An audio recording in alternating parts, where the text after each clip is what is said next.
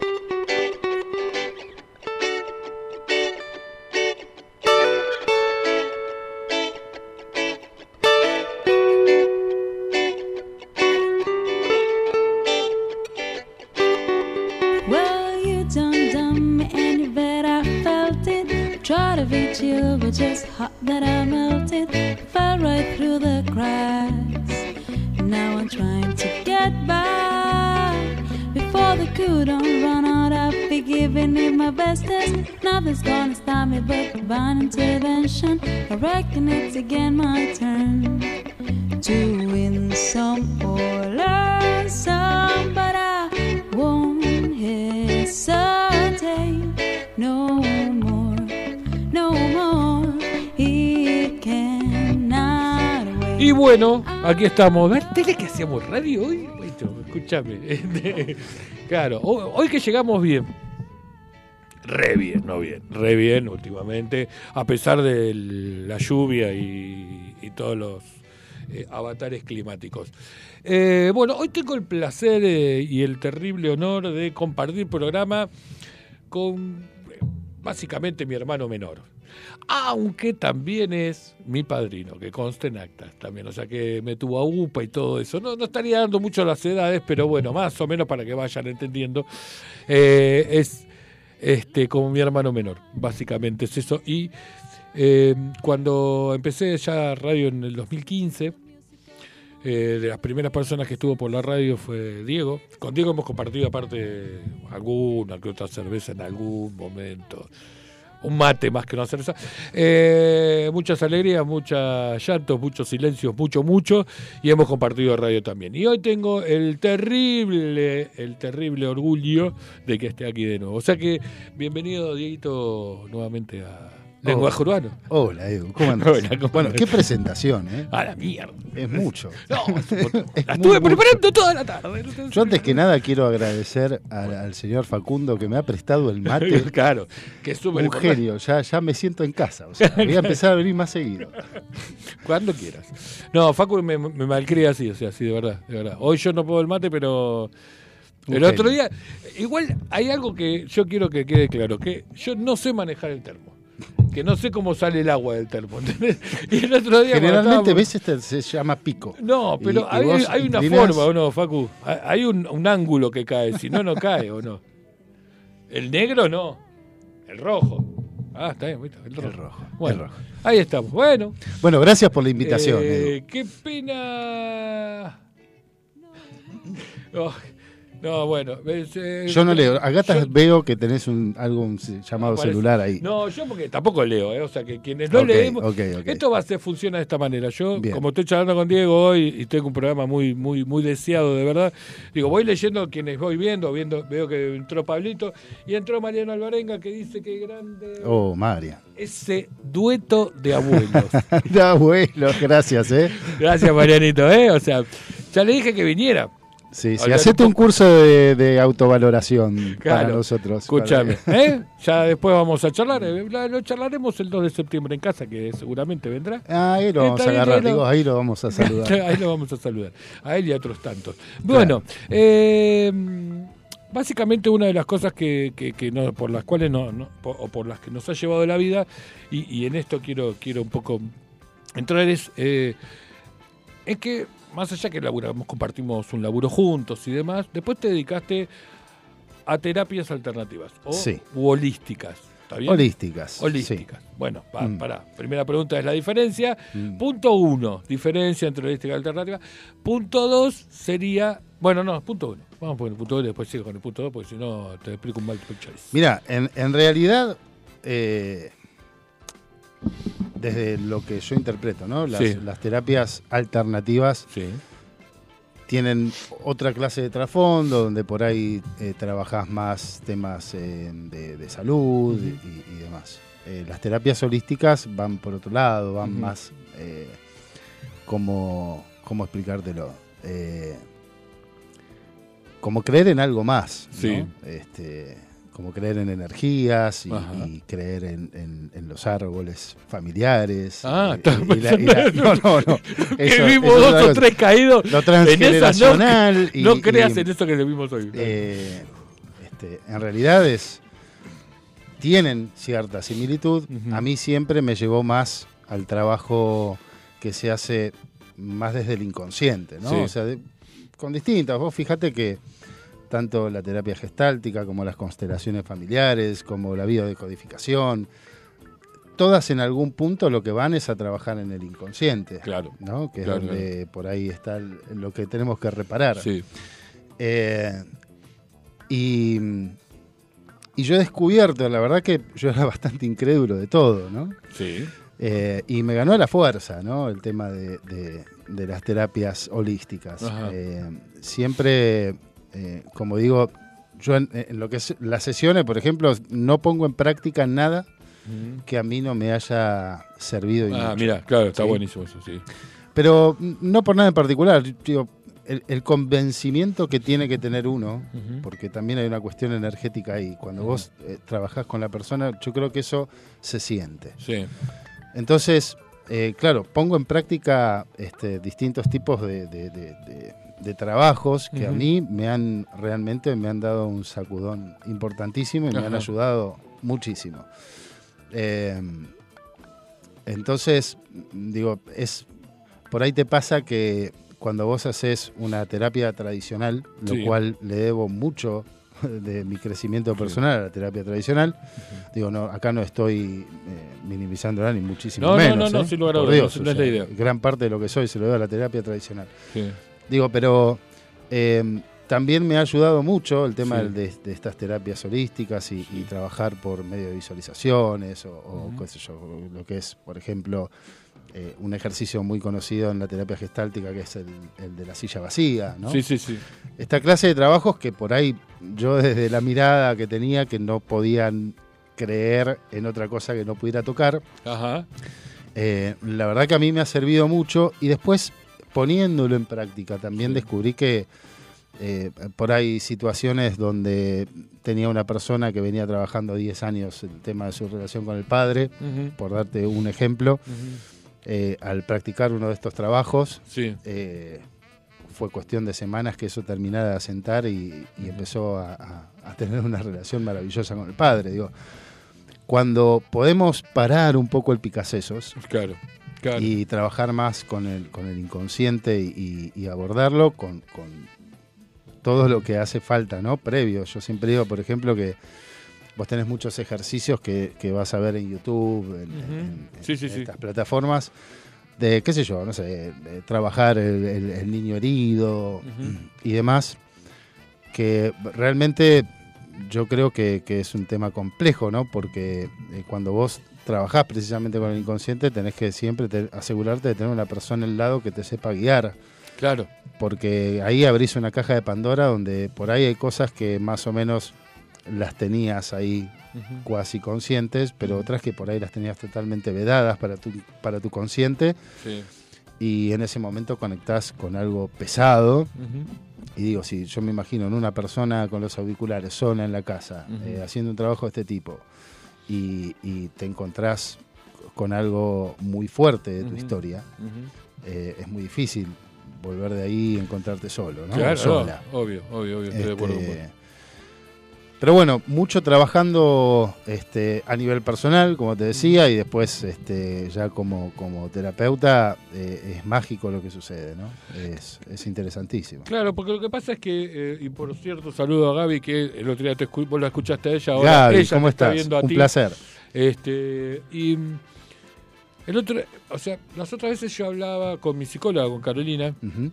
La cual no está escuchando, entonces puedo decir cualquier cosa total, ella no está. Decí todo lo que me dijiste. Un día va a escuchar todos los programas, un quilombo.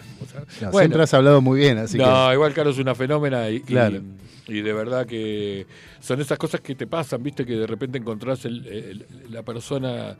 En realidad no es la persona, es el marco, ¿entendés? Que crea. eh, la dinámica de transferencia que se le llama en psicología. eh, Toma mate para- para vos, Sí, para el report que se lo llama en coaching, que a uno le pone un nombre distinto, pero más o menos es esa conexión este, donde vos te sentís en un marco de confianza, contenido y, y Claro. te da la posibilidad de por ahí decir cosas que jamás dijiste. Exacto. Entonces, a ver, yo, es cierto que, que el ámbito de la terapia tradicional, por decir una manera, la psicológica, la terapia tradicional, eh, es como el más probado, el más científico, el más, el más entre comillas seguro, que es lo que eh, normalmente todo el mundo conoce, independiente, porque ya hemos vencido una etapa en la cual hace muchos años atrás, si ibas al psicólogo era porque estabas loco. Hoy también, pero lo aceptamos porque somos más locos que antes. Dice un refrán, ¿no? No ¿Qué? hace terapia quien tiene problemas. Problemas tenemos todos. Los que hacen terapia son los que quieren solucionarlos. Ya, muy bien, ¿No? bueno, esa me gustó. Pero digo, en serio, fuera de joda, cuando éramos chicos, en, la época de nuestros padres, yo me acuerdo de mi padre y mi madre charlando de esto y a mi viejo que hacía terapia, ¿entendés? Lo veía como, viste, tipo, complicado. ¿entendés? Y bueno, nada, y, y, y mi mamá, de hecho, tampoco hizo nunca, cuando hizo allá en sus 80 años, no le sirvió de absolutamente nada, porque decía, ¿por qué yo le tengo que ir a contar eso a esa chica? Me acuerdo. Bueno, mamá, no le vayas a contar nada, no tengas problema, entonces, o sea, no, no te hagas drama, pero me agrada ya. Bueno, por ahí Bueno. si vas tres, cuatro, cinco veces más, ¿y qué hago? Tómate unos mates con ella, un Tal café, cual. algo, y, y- Tal cual. y después no lo hizo porque, bueno, por la edad, por lo que fuera, no importa. La cuestión es que esa era la terapia tradicional, eso es Mm. lo que te mantenía seguro, como en la película Patch Adams, cuando hablan de los médicos que...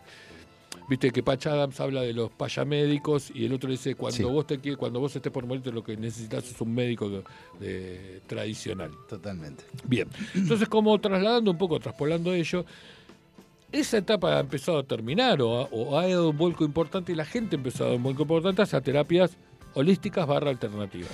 Y ahí es donde empezamos con varias cuestiones, con lo que desea la gente de lo predictivo a lo que las, las terapias hacen, que es otra cosa, ¿entendés? Mm. La terapia no es predictiva, no es que dice mañana vas a conocer al amor de tu vida, no, no, le interesa eso a la terapia. Claro, yo lo que creo que acá no es un no es un Messi o Maradona, ¿viste? No. Eh, de hecho, tengo, tengo el, el absoluto placer de yo atender en el consultorio a psicólogos, psicólogas. O sea que, y digo, tengo un enorme placer porque eh, está buenísimo. O sea, se abren a, Claro. a nuevos rumbos, ¿no? A nuevas formas de ver las cosas. Yo creo que se ha dado un cambio importante en las últimas décadas a partir de em, lo que es, se lo llama científicamente, em, bueno, se me fue el nombre. Baile Eh, español. Casca nueces. no. Ah, no era por Eh, eso. Bueno, ya se me va a venir. Dedos. Cuando ya se empieza a comprobar científicamente determinado tipo de cosas que ya los antiguos versaban, eh, epigenética. Ah, toma. La epigenética. Sí, no la iba a sacar nunca. Em, Perdón. A raíz de un, un análisis, que hay un libro maravilloso, eh, En el eh, mismo. creo que es, eh, no sé si es, mm, es Bruce, Lipt- eh, Bruce Lipton, creo que es. Es médico científico, eh, especialista en el genoma humano. Sí, sí, sí. Empezó a hacer, te lo, te lo digo a lo gaucho, ¿no? Por favor, porque si ya con la Eh, palabra no, que acabas no, de decir, por eso. que te la quiero pedir para el próximo la- que juega, que No, me viene eh, bárbaro. Básicamente lo que hace eh, este, este científico es empezar a someter a una célula a un ámbito hostil, o sea, con, con- con ruidos, con golpes, de ese estilo, eh, te estoy Sí, sí, sí, diciendo. Y, y nota que la célula empieza a enfermarse, sí. Producto del entorno. Sí. Eh, luego transporta esa célula a un ámbito totalmente opuesto, sea, un lugar tranquilo, con buena iluminación y demás, y la célula empieza a regenerarse sola. Toma, mira vos qué loco. Entonces, lo que descubre, y Sí. de ahí es donde se abre eh, en lo que se llama la parte científica la epigenética, el estudio, eh, es que la célula tiene el poder de sanarse a sí misma Sí, bueno, eso es lo que habla. y que depende Mm, del estímulo que recibe de afuera. Sí, sí, sí. Esta célula llevada a nuestro cuerpo, ese estímulo que recibe primario son las emociones, Sí. comprobado científicamente. Entonces, lo que en su momento versaba la biodescodificación con Eric Corbera, lo que eh, por ahí, eh, bueno, infinidad. ¿sí? Que, que- que tocan cómo uno puede, de algún modo, eh, trabajar en uno. ¿no es cierto?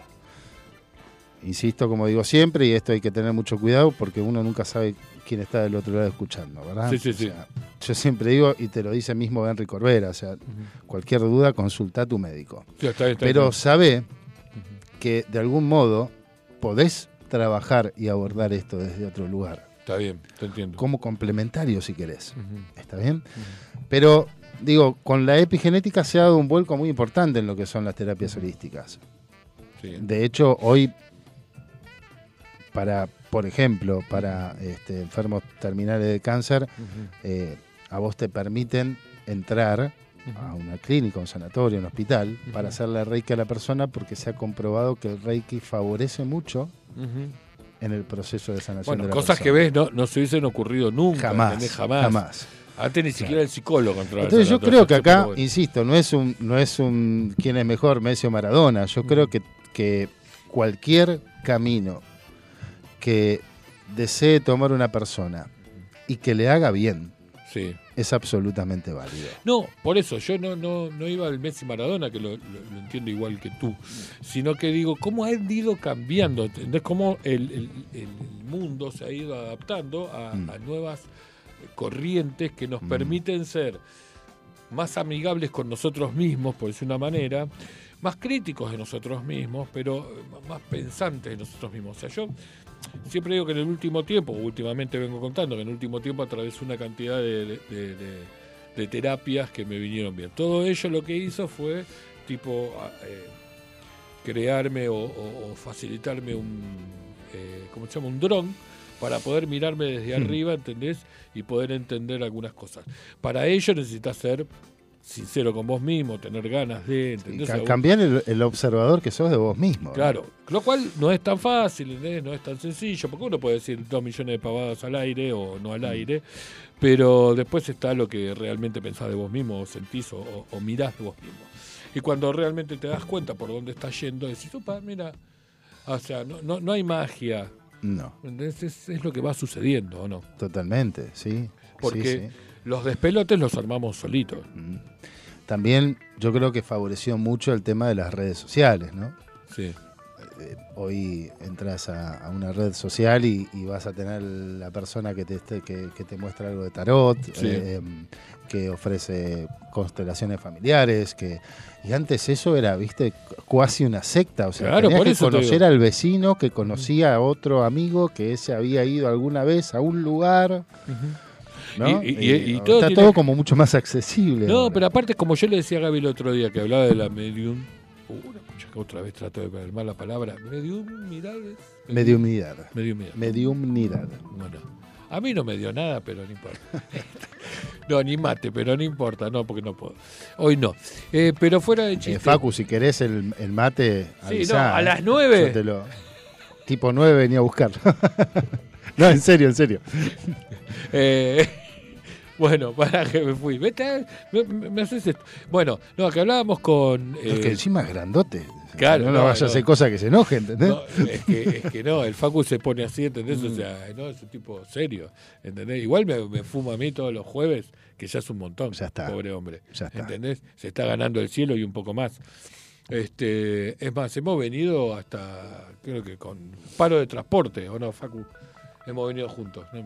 Cinco Sí, no. Cuando, lo, uno me- lo cansamos ya. se, se- se aburre Lo y- cansamos, y sí. se va. Siguen ustedes. Bueno, perdón, perdón. bueno, lo que hablamos el otro día con, con Gaby, de, eh, con respecto a lo que decías recién, es, ella en un momento dado se reconoce medium, ¿no? Entonces, eh, en alguna otra época, eso era como, viste, eso era la película, la Ghost, la sombra del amor, de Claro. Whoopi Goldberg haciendo Claro. "Uh", y si Claro. estás allí, golpea tres veces, ¿no?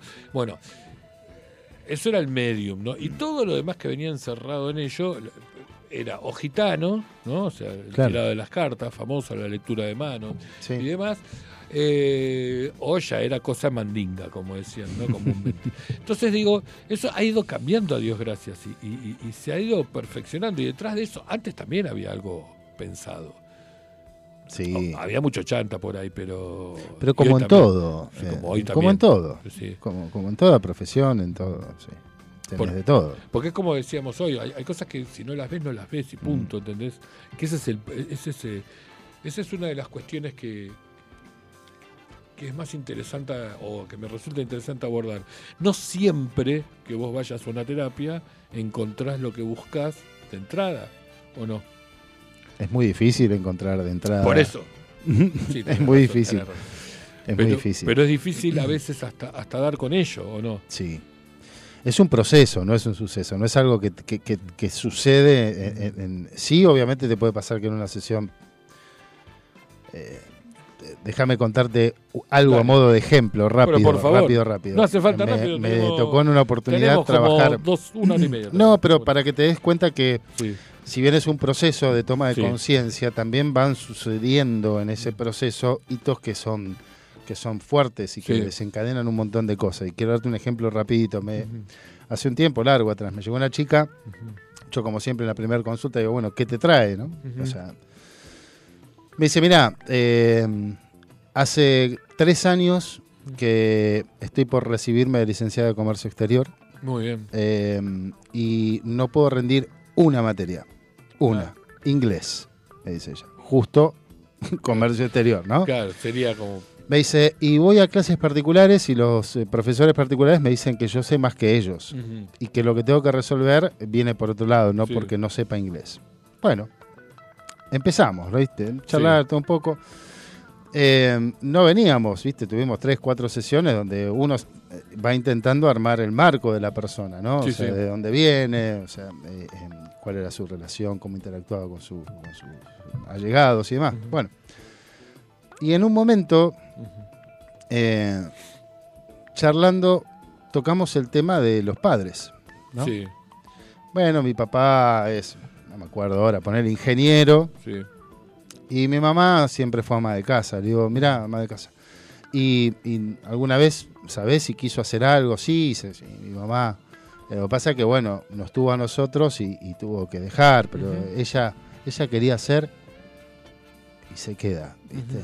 Y son esos momentos que uno cuando está del otro lado es mágico, porque te das cuenta que algo fuerte está pasando. ¿no? Claro. Digo, ¿qué quería hacer? claro. Me dice, ella quería ser profesora de idioma. Le digo, no me digas nada. Toma. Inglés. Inglés. Sí, me dijo ella. Obviamente, en un estado emocional muy grande, ¿no? En ese momento. Sí. Dije, bueno, mira, lo que podemos hacer es, estaría bueno que vos esto lo hables con, con tu mamá, ¿no? Y, y- y le digas a ver qué, Sí. qué- qué pasó, porque evidentemente, digo, por cómo, com- por cómo te movió recordar esto, algo por ahí, por ahí hay, ¿no? Bueno, tuvo la charla con la madre, la madre una divina, pues le dijo, vos estás loca, o sea, yo no dejé por ustedes, o sea, dejé porque fue una elección mía, que yo quería, etcétera, etcétera, etcétera. Próxima vez que la chica va a rendir, dio bien inglés. Mira, ¿ves? Entonces, ahí, como te digo, que, que todo es un proceso, eh, esa sesión era lo que ella estaba buscando resolver. Sí, porque generalmente todo transcurre ahí, ¿o no, Diego? O sea, Claro. e- este es el punto. Había un sentimiento de culpa, ella no podía hacer algo, o sea, o traspasar la barrera que la madre había llegado, incluso desde su pensamiento, Sí. que no había podido avanzar por culpa de ella. Como si ella hubiese decidido nacer, ¿no? Al Claro, margen. al digo, margen, pero, sí, por eso. pero esa culpa estaba muy metida ahí en el inconsciente. Uno lo que hace es despacito es ir escarbando un poco, sorteando todos los mecanismos de defensa del yo, porque obviamente están. Lo primero que preguntás en tu casa, no, en mi casa todo bien. Claro. Sí, tus viejos, no, mi viejo un divino, mi vieja un sol, no sé, un tesoro. Y después, cuando te empezás a meter, decís, No, No, vivías sí, con los locos Adams, ¿lo entendés? Claro. Eh, pero bueno, Bueno, ahí está el yo, ¿viste? Pero Poniendo... na- nadie más habilidoso que nosotros mismos. Claro. O sea, para con nosotros, para con nuestra inconsciente, consciente, como lo quieras llamar, para con nosotros mismos no hay nadie más habilidoso que nosotros. Ese instinto de preservación.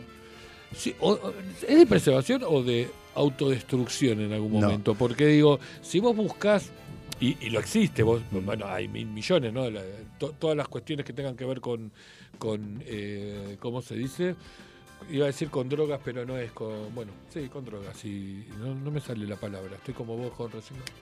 O sea, ¿viste? No fuiste vos. Sí, bueno, no importa. Eh, todas esas cuestiones, este, Adicciones. Adicciones, Ok. gracias. gracias, Dios, gracias.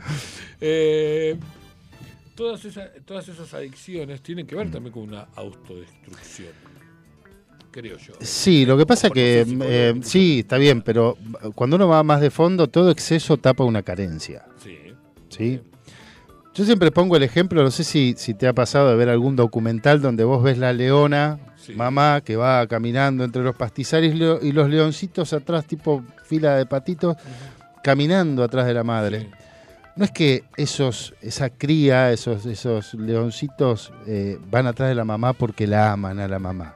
Es instinto de supervivencia. Esos leoncitos saben que si se alejan de la madre son una presa fácil de cualquier predador que esté en la zona.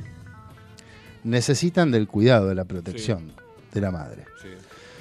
Y en parte ese instinto lo tenemos nosotros. Vos pensás que la función primaria que tiene nuestro cerebro es mantenernos con vida. Sí, ¿Sí?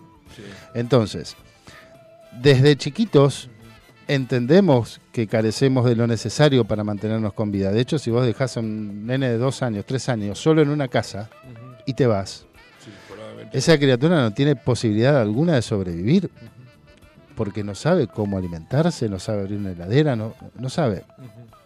Entonces está este instinto de que yo necesito, pero con urgencia de vida, la mirada de mamá y de papá. Entiendo. Claro. ¿Sí? Eh, ahora, cuando esa mirada se da positivamente, digo, esa mirada está.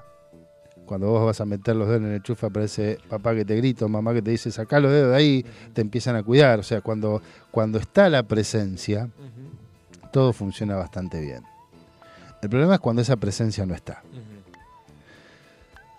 Hay una frase de un, de un actor, de un autor que no lo recuerdo ahora. Pero que dice algo que es sumamente interesante. Entre, entre la nada misma y el maltrato, prefiero el maltrato. Antes que me ignores, prefiero que por lo menos me retes. Claro. Claro. ¿Sí? Sí, sin De hecho, no sé si te ha pasado alguna vez, estás en un restaurante y están estos pibes que van saltando de mes en mes y decís, ¿dónde están los padres? ¿no? Claro, sí. Y justamente ese nene está tratando de llamar la atención de Claro. los padres. ¿no? Entonces digo, cuando vos no, no conseguís esa mirada amorosa, por cualquier razón que sea, bueno, empezás a llamar la atención de otra manera. Está bien. ¿sí? Eh, eh, pero a veces es muy doloroso. Yo te lo cuento a nivel personal. Eh, eh, yo tengo una madre que ha sido depresiva toda su vida. Toda su vida. Sí. Y obviamente que me faltó mucho cariño y mucha protección materna. Y vos sabés que estaba en una sesión de terapia yo, hace muchos años atrás, y yo le estaba diciendo a mi terapeuta, no, mi vieja siempre confió mucho en mí. Sí. Ah, sí, me dice mi terapeuta. ¿Y por qué? Yo no, porque, a ver, yo había noches que hasta dormía en la calle. Eh, por ahí me mandaba a mudar y aparecía dos o tres días después a mi casa. Eh, y yo tenía, no sé, 11 años, 12 años, con toda la furia. Y mi mamá nunca me dijo nada. Digo, porque ella confiaba en mí. Y mi terapeuta me dice, ¿confiaba en vos o le importaba tres carajos dónde estabas? Y ahí me pegó una trompada el tipo, Claro. que yo atravesé la avenida que tenía a mis espaldas, ¿no? Detrás de la pared. Básicamente. Fue un masazo terrible, pero un masazo necesario, porque ahí yo empecé a entender por qué atraía a mi vida mujeres necesitadas de afecto, ¿no? Yo quería, algo mi inconsciente estaba necesitando reparar, ¿no? Ahí se despegaron un montón de cosas muy positivas para mí. Pero vos fíjate, esto es lo que yo te decía del instinto de preservación. Sí. Eh, el shot está para defendernos, no para jodernos la vida. Sí, obvio. Eh, el yo te quiere defender, te quiere cuidar. Entonces, ¿qué te dice el yo? Bueno, a ver, mamá no, no nos está dando pelota. ¿Nos hacemos cargo de que no tenemos el amor que estamos necesitando o creemos que confía en nosotros y por eso nos deja hacer? Ujú. Me quedo con lo segundo, ¿no? Porque Sí. duele menos para un pibe de 11 años, duele mucho menos decir mi vieja confía en mí, Claro, obvio. Que Que, a que mi no me da no ni importa pelota. dónde estoy. Claro, obvio. ¿no es cierto? Entonces, el yo desde el vamos tiene esa, esa, esa cuestión de, de protegernos de algunas cosas. El tema es que el inconsciente no negocia. El inconsciente guarda la herida. Es lo que yo te decía. Yo, vos me ponías 50 mujeres adelante y yo me enamoraba perdidamente Mm. de la que más infeliz era. Claro. En definitiva, la que más se parecía a mi vieja. ¿Por qué? Porque si yo podía rescatar a esa mujer de su infelicidad, Claro. de alguna forma estaba reparando mi inconsciente de no haberlo claro. podido lograr con mi madre. Ob- ¿No? Obviamente, obviamente. Eh, esto es lo que sucedía a nivel inconsciente. Después, en la realidad, o sea, uno no puede hacer feliz a nadie más que a uno mismo. Entonces, Claro. imagínate cómo eran mis relaciones. O sea, empezaban con una fecha de caducidad, ¿no es cierto? Obviamente. Pero bueno, eh, en, en respuesta a esto, mirá cómo me voy por las ramas yo, ¿no? Pero en respuesta a esto que vos decías, el inconsciente nos juega una mala pasada. Yo creo que el, inconsci- que el, el consciente, perdón, Sí. yo creo que lo que hace es preservarnos.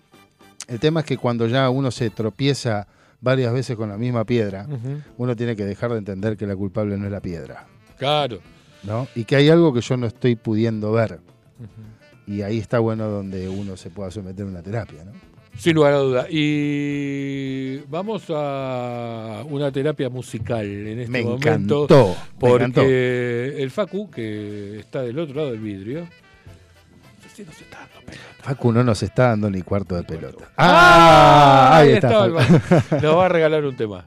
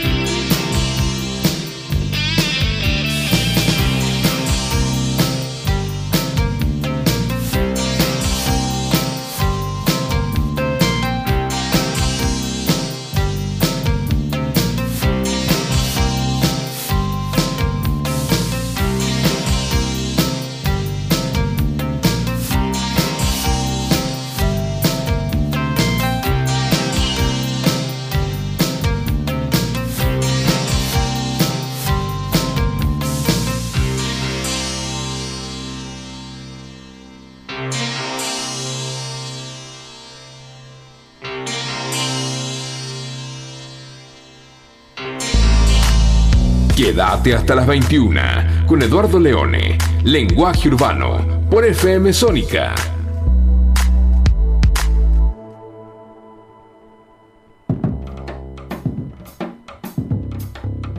diga. Y ahí estamos de nuevo al aire, como que. ¿Viste? Mira cómo salió. Mira qué Volvimos, lindo volvimos. salimos ahora. Mirá, muy bien, Mirá qué Edu, lindo. cambiando de lugar el. Ahora, ahora que lo tenemos ahí en el celular es culpa de los dos, Sí. que todo lo que vayan a escribir no lo mencionen.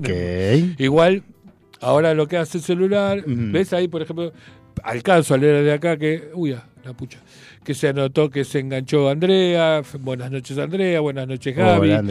Eh. Bueno, eh, vos ves de lejos mejor que yo. Edu. Te No, voy a no, decir pará. una cosa. Eh, porque, porque intuyo, en realidad, es una cuestión de, intu- de intuición. Ok. ¿entendés? Que estoy tratando de adivinar. Hola, si no me equivoco, dice ahí. O Hola, hola. opa. O, Opa. o otra cosa con H, pues no sé, se me ocurre otro. Y ahí ya me mataste Con H, porque hijo no, no. tengo quien se unió, ¿entendés? Pero alguien. Bueno, no importa. Bienvenidos todos. Bienvenidos eh, todos todas. y repetimos, todas las personas que se puedan unir al chat.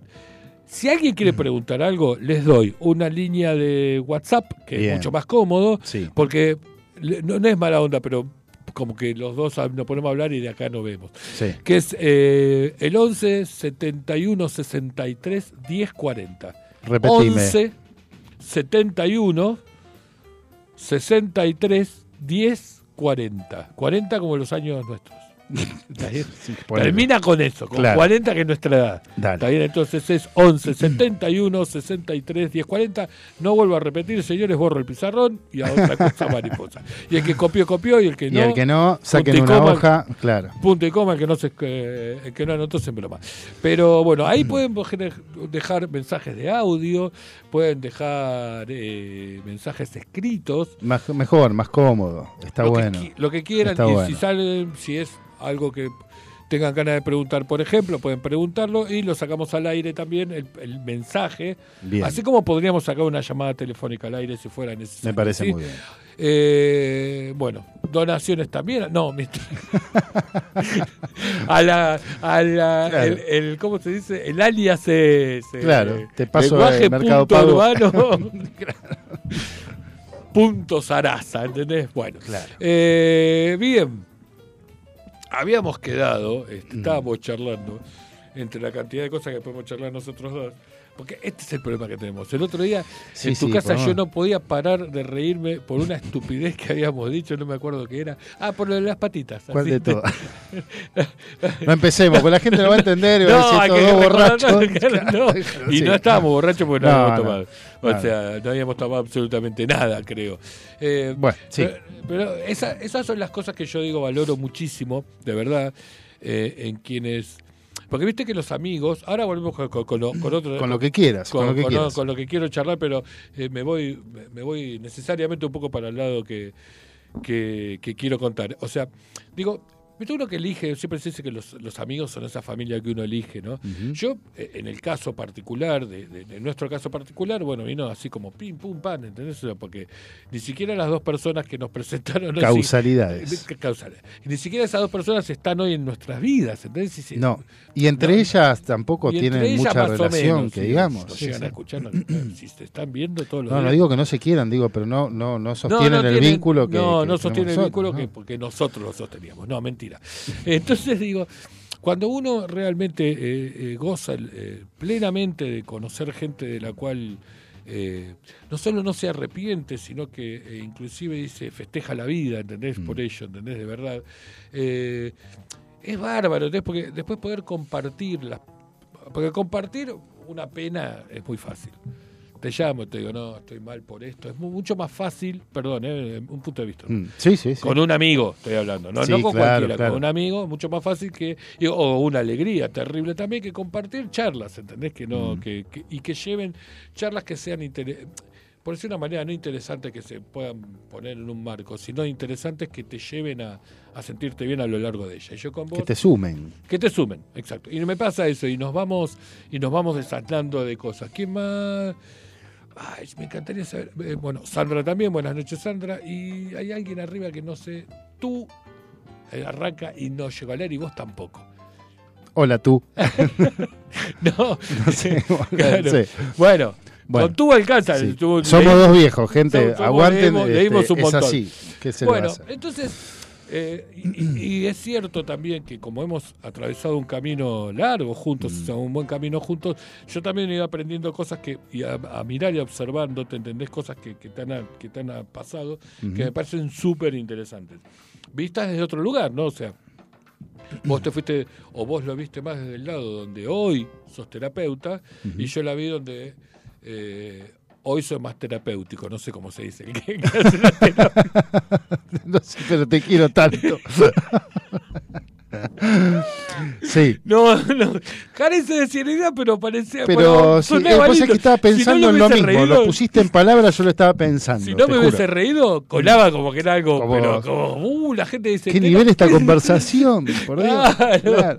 claro, claro, Sí, bueno. No, este, pero de verdad que a mí lo que siempre me interesa con las terapias es Mm. poder llevar eh, la cuestión a algo realmente eh, humano y que te sume, ¿no? Porque, repito, no es fácil, y, esta, y a esto voy, no es fácil llegar a, a un terapeuta, cualquiera fuere, no importa si es psicólogo o, o lo- o terapeuta holístico o lo que sea, digo, con, con alguna cuestión interna que, obvio, para el otro es re fácil, ¿entendés? Si el otro ya sabe nadar y yo no sé nadar, es re fácil nadar para el otro. Entonces uno siente esa traba primera inicial Mm. en la cual muchas veces que te pasa, que te dicen, oh, bueno, pero tenés que ir por aquel lado, no te diste cuenta vos. Y vos decís, yo no quise hacer las cosas mal, ¿entendés? entonces es muy, muy difícil poder abrirse y contar, creo yo. Eh, pasa, eh, Carl Jung, que fue a mi juicio no solo uno de los este, uno de los que continuó el trabajo de Freud, sino creo que lo superó en muchos aspectos. Sí. Tenía una frase maravillosa que decía, conozca todas las técnicas. ¿sí? sepa todas las formas de abordaje, pero cuando está frente a un alma humana, sea solo un alma humana. ¿no? Está muy bien. Eh, yo creo que. Uy, Epa. estoy haciendo como. Perdón. Eh, yo creo que. No, después comemos. No, ¿Eh? que después comemos, ¿no. No, La no, no, esta no, no es para porque comer. este, Parece muy cerca, linda, perdón, pero- perdón. Ya, dale el mordisco. Eh, Igual, una cosa antes que nada. A las Sí. 8 tenemos que hacer el corte sí o sí porque es el corte, no sé, mágico que hay que hacer en la perfecto, radio. perfecto. O sea que a las 8 sepan que voy a, voy a cortar Perfecto. porque es Bien. como que entra la publicidad del- de, de- de la radio. ¿entendés? Exacto. Y hay que respetar. Hay que respetarlo. Eh, por favor. te decía, yo creo que el- lo importante es, es cómo empatizás con lo que le está pasando a la persona. sí. En una en un en un trabajo que hice con una este, terapeuta maravillosa que hace registros akáshicos, Ujú, una de las preguntas que yo tenía para hacer era por qué atravesé muchas situaciones muy difíciles. No viene al caso contarlas, pero vos conocés mi historia Sí, y, sí, sí.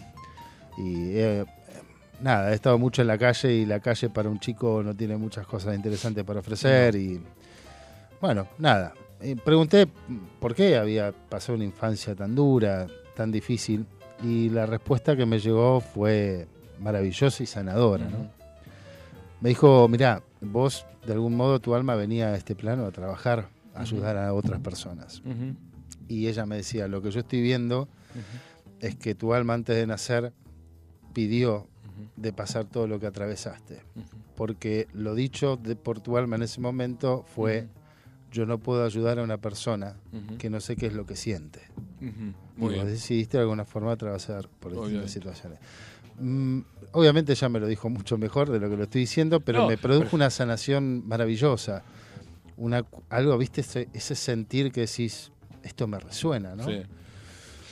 Y mm, claramente, si vos no podés empatizar con el dolor que tiene la persona, es muy difícil ayudar.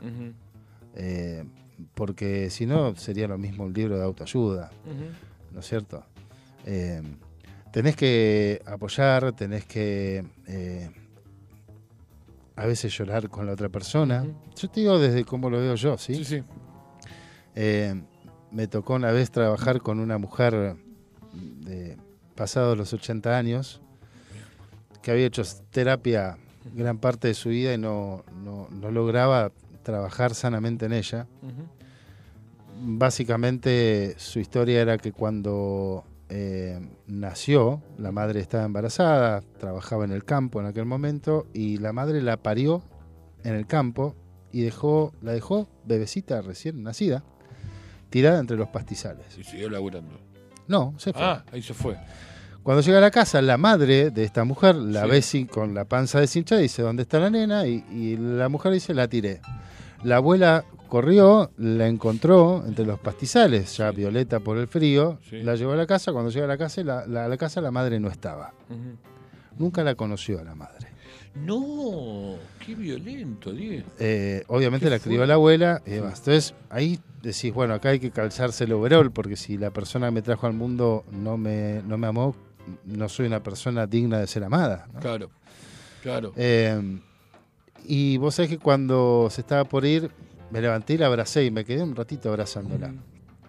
Y a partir de ahí, cada vez que venía al consultorio y yo bajaba a abrir la puerta, me decía, vengo por mi abrazo, nene. Qué linda. qué Eh, linda y obviamente nos dábamos un grandísimo abrazo. Sí. Y yo no tengo ninguna duda que si yo contribuí en su sanación fue por medio de abrazos. Mira. Bueno, hay, eh, eh, por lo pronto, para que te... Muy... uf, un montón es esto, ¿eh? Quiero leer. Sí. Ah, eh, saludos para Diego. No, ya, os repetimos que no vemos, ese No es vemos, el problema. chicos. Y los anteojos de acá Sí, hasta allá sí. no sirven, porque son de cerca. Eh, saludos para Diego, gracias. Un ah, placer. Sandra, gracias, Un Sandra. placer gracias. escucharlo juntos. Gracias. Eh, y abajo dice muy fuerte. Muy fuerte. Muy Sí. fuerte. Ah, Mm. muy fuerte. Muy fuerte la- la- lo que estoy contando. Que estábamos hablando muy fuerte. pero- Le iba a decir bajar el volumen vos.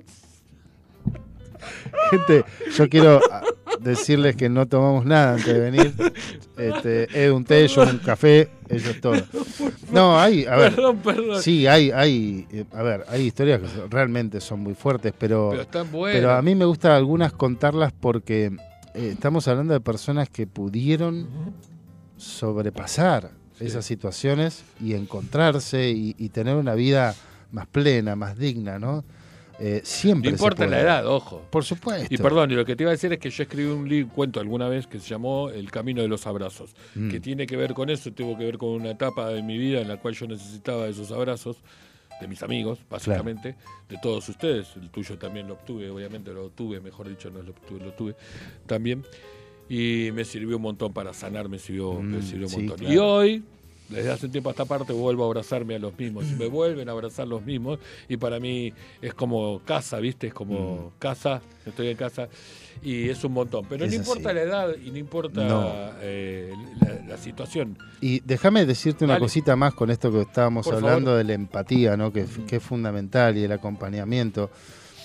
Vivimos en una época donde estamos con el celular todo el tiempo y uno, eh, yo veo permanentemente en las redes sociales eh, eh, muchos mensajes que son remotivadores, ¿no? ¿Qué haces acostado? Levantate, disfruta el sol, que el sol Sí. te dé en la cara, el aire fresco. ¿Qué haces que no sos feliz todavía? Y, y es fuerte, ¿viste? Porque no es tan simple. Uno puede tener motivación para dar un primer paso, pero la, la motivación, y esto realmente cuando lo, lo entendí y lo comprendí, también me ayudó muchísimo en muchos planos de mi vida. La motivación se muere en algún momento. Vos no podés estar motivado todo el tiempo. Mira, no, no lo tenía. llevado a otro plano, bueno. una relación de pareja es como la etapa del enamoramiento, ¿no? Sí.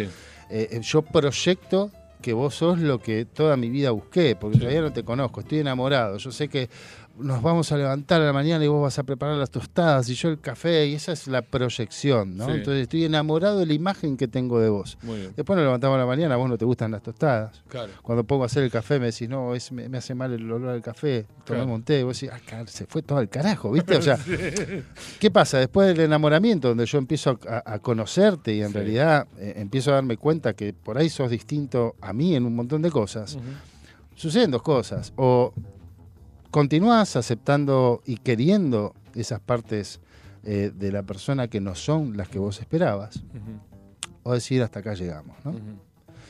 Eh, la motivación para mí sucede algo exactamente lo mismo. Sí. Vos podés estar motivado porque estás iniciando algo y proyectás Vos eh, podés estar muy, motiva- muy motivado porque empezaste el gimnasio y, Claro. y- y proyectás de que lo vas a, vas a ir todos los días y que vas a tener el cuerpo de Schwarzenegger. y que- O que iniciaste un negocio y va a ser todo maravilloso y vas a contratar a los mejores empleados. y- La motivación en un momento se muere porque también es una proyección. Y si vos después de la motivación no tenés un enfoque en algo concreto, ahí empezás. Yo no sirvo para nada. ¿Por qué otros pueden y yo no? Nunca voy a ser feliz, porque aparte después cuando nos queremos cagar a palos, no hay Ah, quien nos cague a palos mejor que No, nosotros mismos. ¿no? Entonces, está muy bueno también en, determinados procesos, y vuelvo a, tu pregunta, Sí. eh, hacerle entender a la persona que tiene todo el derecho del mundo a estar triste, a llorar, a putear. Y que gran parte de la sanación de una emoción primero es reconocerla. Reconocerla. Yo, para un minuto, yo, una de las cosas que me enseñó mi psicóloga actual. Carolina, fue, en algunos momentos, viste, no sé, de situaciones diversas, ¿entendés? De sensaciones diversas, vos como que llegás con, con ese speech diciendo, no, no, yo no tengo que estar así, ¿entendés? Dice, no, no, para, para, para, para, para, para. Dale lugar al dolor, ¿eh? Claro. Dale el espacio que tiene que tener. No digas que no te, que no, no está bien, ya- no, no, no pasó todavía. Eh, Eso que llaman duelo, que a mí tanto me rompe las guindas, ¿entendés? Como, como, no como concepto, sino como palabra, nada más, porque el duelo lo entiendo para los muertos, sino para los vivos. Pero nada, es una estupidez. Uno hace un duelo de todo. No, pero Todo lo que vos dejás en tu vida, Claro. sea un trabajo, sea una amistad, sea una profesión. Por eso, por eso, pero tiene que ver con la palabra, no tiene Mm. Sí, que ver con sí, otra sí, cosa. sí, Yo que entiendo, soy medio histérico con las palabras, Entiendo, entiendo. entonces por ahí pasa la historia. Mm. Pero digo, eh, ella, ella lo que me explicaba, que en todas las situaciones, me dice, vos tenés que darle ese espacio. O sea, porque si no le das ese espacio, te lo vas tragando. Me dice, y cuando vos a, a ese, a, a esa cuestión que guardás adentro, encima le agregás eh, enojo, ¿entendés? Porque no podés salir de eso, lo único que haces es alimentarlo y hacerlo crecer. Entonces va creciendo cada vez más adentro. Entonces, y el otro, la última sesión que tuvimos me dijo algo que fue fabuloso, me dice, este es nuestro espacio terapéutico. Dentro de este lugar yo las reglas las mantengo yo. Dice, ¿sí? Claro. Está bien, las manejo yo. Luego de acá afuera nos vemos en la calle. Hola Edu, ¿qué tal? ¿Cómo estás? ¿Cómo de tu vida? Vamos a tan, tan amigables como siempre. Sí, sí. Me dice, pero dentro de acá ciertas cosas no. Y Déjame que te guíe. Claro, ¿no? ciertas cosas no. Y permitite, viste, porque Mm. si no era, no, pero yo no puedo, no, no tengo que hacer esto, por, el- por lo que sea, por tus hijos, por, por, por- Mm. por lo que sea, o por el que dirán, por lo que sea. Pero bueno, pasaba por, por ese lado, ¿entendés? Entonces está bueno esto que decís, que es, es más de lo mismo, no es que es realmente que reconocer, ¿entendés? Si no, la cagamos, no, para No, no, por eso, por eso, ni hablar. Ni hablar. Por lo Entonces, pronto no sé quién se anotó por la duda, pues miraste vos y me cagaste. yo miré. Sí, ¿Qué no, hice? pero quería leer yo, pero Ah. no llego, no llego de acá. Bueno, nada, es, es, acompañar eh, también en ese Sí. estado que, que es como un electrocardiograma, ¿no? Sí. O sea, por momentos uno está bien, por momentos toma conciencia de otra cosa y es como que vuelve también el, el- el golpe. Ahora, eh, está bien. Llegaste a la terapia y, conseguiste el, esa confianza o ese vínculo, ¿entendés? Que te permite abrir, eh, abrirte y contar y, y- y empezar a, ¿viste? a drenar, por de una manera, de lo cual muchas veces hay muchas cosas que ordenar, no es una Sí, sola cosa, sino claro. que para ordenar esta tengo que ordenar estas anteriores. Ahí pregunto, oh, yo porque soy Juan Ansiedad, ¿no? O sea, obviamente. o sea, eh, digo, viste, vos tenés esto para ordenar, o sea, lo que te trajo fue esto, el, el A, pero si no, para, para, para solucionar A tenemos que solucionar B, C, D, ¿entendés? No, pero yo quiero solucionar A, no quiero ir al D, ¿entendés? Que me voy para atrás. ¿Cómo, cómo? Es muy difícil explicar esto, ¿entendés? O sea, cómo, cómo desde la terapia podés explicar que no, para, para, hay que ir para atrás y convencerlo, no, no me digas que para, yo Mirá. porque te quiero y lo hago con vos porque sos mi amigo, pero Son los mecanismos de defensa. sí. Eh, yo como, como coach, como, como digamos, eh, línea central del proceso, eh, cuando, la pre- cuando una persona te pregunta qué es el, qué es el coaching ontológico, decís, bueno, el coaching ontológico se basa bueno, en, en algo concreto y presente para bueno, trabajarlo, desarrollarlo y que vos logres los objetivos que querés. no le mencionás el pasado. Y a veces te preguntan, ¿y tocamos el pasado? Digo, mira, lo tocaremos en la medida que lo necesitemos, porque digamos, sería como que te rías de un chiste que solo te cuento el final, o que entiendas una película que ves los últimos 10 minutos, digamos, hay cosas que uno de alguna forma tiene que ver de dónde sale. ¿no? Es como una mancha de humedad en la pared, yo puedo pintar la pared mil veces, pero si no Claro. escarbo en la pared y llego hasta donde está el caño pinchado para repararlo, eh, voy a enmascararlo muchas veces con un montón de cosas, pero la mancha tarde o temprano va a volver a salir. Claro. Entonces, no se trata de ir al pasado para indagar y para joderle la vida a la gente. O sea, yo lo que hago es, cuando vos me traes algo concreto, bueno, empezamos a desarrollarlo y vemos de dónde podemos linkear la última referencia que tenemos de eso. Y si vos no llegás a donde se produjo la herida, es muy difícil. Es muy difícil sanarla. No, por supuesto, por eso digo, muy- es muy difícil. Es muy difícil, es muy difícil que nos pasemos de las 8, ¿entendés? Porque a toda la gente que nos está escuchando vamos a decirle que vamos a hacer un corte porque en el, Instagram, que algún día llegaremos a pagar, y Facu nos va a regalar un tema y después volvemos a conectarnos. No se vayan, después vuelvan.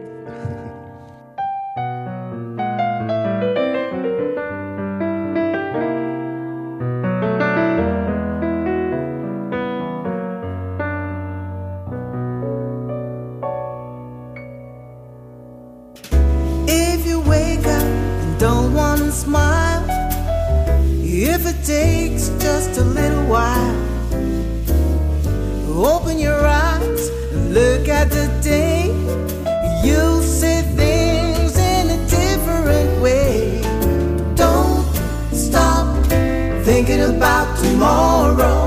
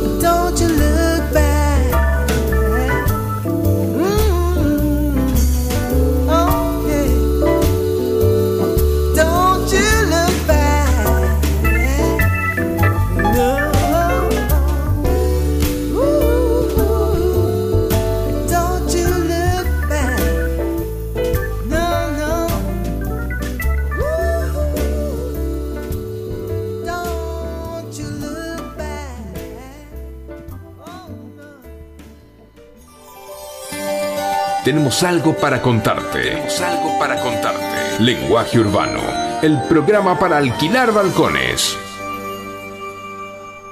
En FM Sónica nos vamos a una pequeña pausa. Si querés, mientras tanto, sintoniza otra radio para ver si encontrás algo mejor. Aunque creemos que no.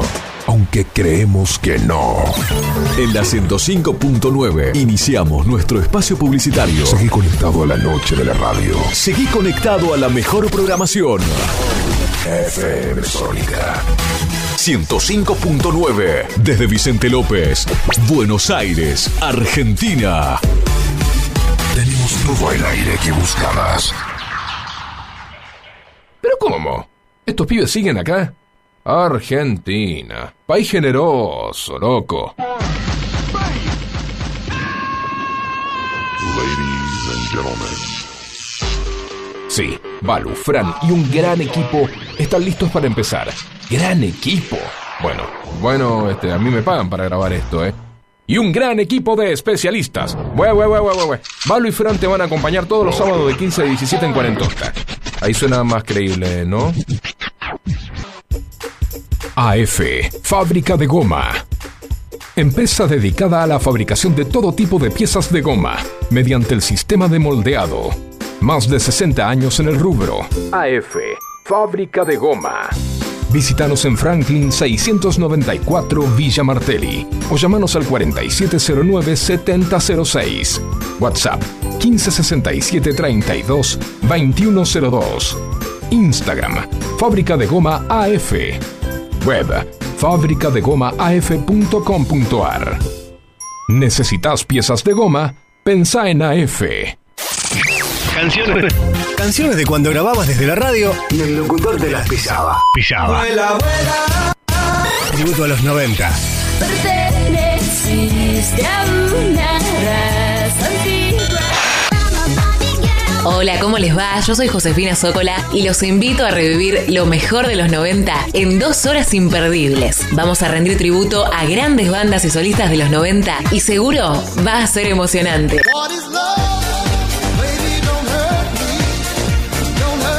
Te espero en FM Sónica 105.9. Casi 106 motivos para sintonizarnos. Lunes a viernes de 11 a 13 horas.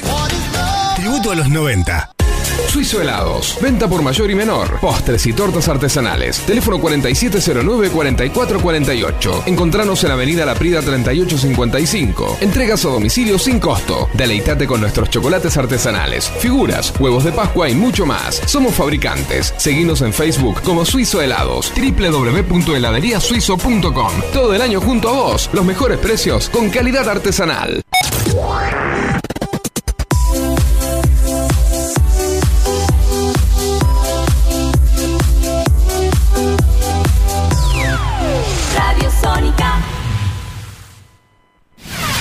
FM Sónica. Sónica. Las 24 horas de todos tus días. La música vive en ti. Vive en ti. Vivimos la vida. Vive en ti. 105.9. Pásala bien. ¿Aprovechaste la tanda para hacer todo lo que tenías que hacer? Nosotros sí. Por eso estamos de regreso. En FM Sónica, Finalizamos. Finalizamos. nuestro espacio publicitario. Y este viaje aún no termina. Vamos que vos sos parte de Lenguaje Urbano. Lenguaje Urbano. Acércate.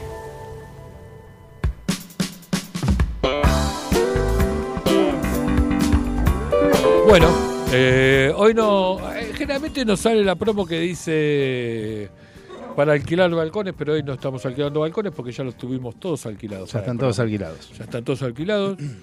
Este, bueno, tengo una pregunta que nos ha llegado por WhatsApp. Muy bien. ¿sí? En este nivel tecnológico, ahí se va anotando gente. ¿Ves? Ahora tendrías que leer a ver quiénes están. Sos vos el que ves. Sos vos. Eh, sí, la veo a Re. Muy bien. Hola, Ay, Re. Hola, Re. Y al final no está Em, Solana. Solanas. Y Hola, Gaby. Solanas. Y Andrea. Y bueno, un montón. Bueno, Bueno, vamos a leer una pregunta que nos llegó. Hola, Edu y Diego. Está súper interesante el programa de hoy. ¿Se ve que está escuchando otros Edu y Diego por ahí? no, mentira. Eh, tengo una pregunta para Diego. Dale. Sí, para mí no va a tener. Los jueves. Te la puede preguntar cualquier otro juez. Claro, tipo, gente jodida, ¿entendés? O sea, Somos así, nosotros. nos reímos de cualquier cansada. Sí. ¿Considerás que una vez que se logra sanar las heridas con respecto a los padres, los demás conflictos que uno tiene se vuelven menos pesados o difíciles de resolver? Gracias. Gaby de Verazategui. Gaby, por supuesto, Gaby, sí. Eh, Por Vos si lo pensás que la primera relación importante que tenemos en nuestra vida eh, es con mamá y con papá, ¿no? O quienes hayan ocupado ese rol, los primeros años de vida. Vos pensás que venimos a este mundo sin tener absolutamente idea de nada. y la primera interacción que empezamos a tener es con mamá y es con papá. Y en función de cómo, cómo funcione, ¿no? Valga la redundancia, esa relación es como yo aprendo desde muy chiquitito el cómo me tengo que relacionar con los Sí. demás. ¿Sí? Eh, y por cómo funciona el sistema familiar, es donde yo también empiezo a, a entender cómo me tengo que relacionar afuera, ¿no? Con el mundo exterior, porque los primeros años de vida nuestro mundo se reduce a ese hogar, ¿no? Eh, em, entonces, claramente, y esto ya es psicología pura, o sea, eh, lo que es, por ejemplo, la función paterna, eh, en el hombre y en la mujer trabajan de formas con algunos matices en el medio, pero en, en- en términos generales, la función paterna trabaja eh, la confianza en uno mismo, ¿sí? el, el poder relacionarme con, con después en un trabajo, por ejemplo, ¿sí? La función paterna es la autoridad, o sea, Sí. el niño lo ve como la autoridad. El, el amor de papá lo tengo que conquistar. Eh, para, y para conquistar el amor de papá, tengo que cumplir con los parámetros que se establecen en la casa. Por eso cuando hay, un- eh, cuando hay una función paterna ausente, me cuesta después comprender bien la autoridad. Claro. ¿sí? Eh, y la función materna tiene que ver con el amor propio, ¿sí? Y por, por ende con la autovaloración. Esto en líneas generales. Mira, pongo un ejemplo que me pasó con, con mi mujer. Eh, estando en la playa, yo después lo hablaba con ella y me miraba diciendo, deja de laburar porque te voy a revolear un chancletazo por la cabeza. Agarrar, agarrar a los chicos y darle de comer. claro, pero nos pasó con Fede. Fede en ese momento tenía. No llegaba Sí, tenía tres anitos recién cumplidos. Fuimos a la playa, ¿no? Eh, y claro, Renata lo agarraba de la mano y lo llevaba para el mar, ¿viste? Sí. Y el tipo, cuando estaba a un metro del mar, apoyaba el culo en el piso, en, en la arena, y no había Cristo que lo moviera de ahí. No, no tenía confianza, no, no, no quería avanzar. El- el- las olas le parecían algo muy grande para él. Y en otro momento del mismo día, yo lo agarro de la mano a Fede y encaro para el mar. En un momento lo tuve que alzar porque si no las olas lo tapaban. Claro. Ahí yo decía después a Renata, a Renata, "Es- esto está más claro, la función paterna y la función materna no puede haber. O sea, el, tipo necesitaba mi mano grande para sentir que si yo avanzaba y lo llevaba a él, él iba a poder. Claro. Ahora, ese mismo chico, cuando está con fiebre, cuando se cae y se golpea, cuando está pachucho por algo, yo no existo. Claro. La única persona que puede consolar todas sus dolencias es mamá. ¿Me entendés? Entonces, ahí te das cuenta como cuando necesito el nido, cuando necesito la protección, cuando necesito el cuidado amoroso, es la función materna. Y cuando necesito desafiarme, enfrentar al mundo, enfrentar a todos los miedos que estén por ahí dando vuelta, necesito a papá.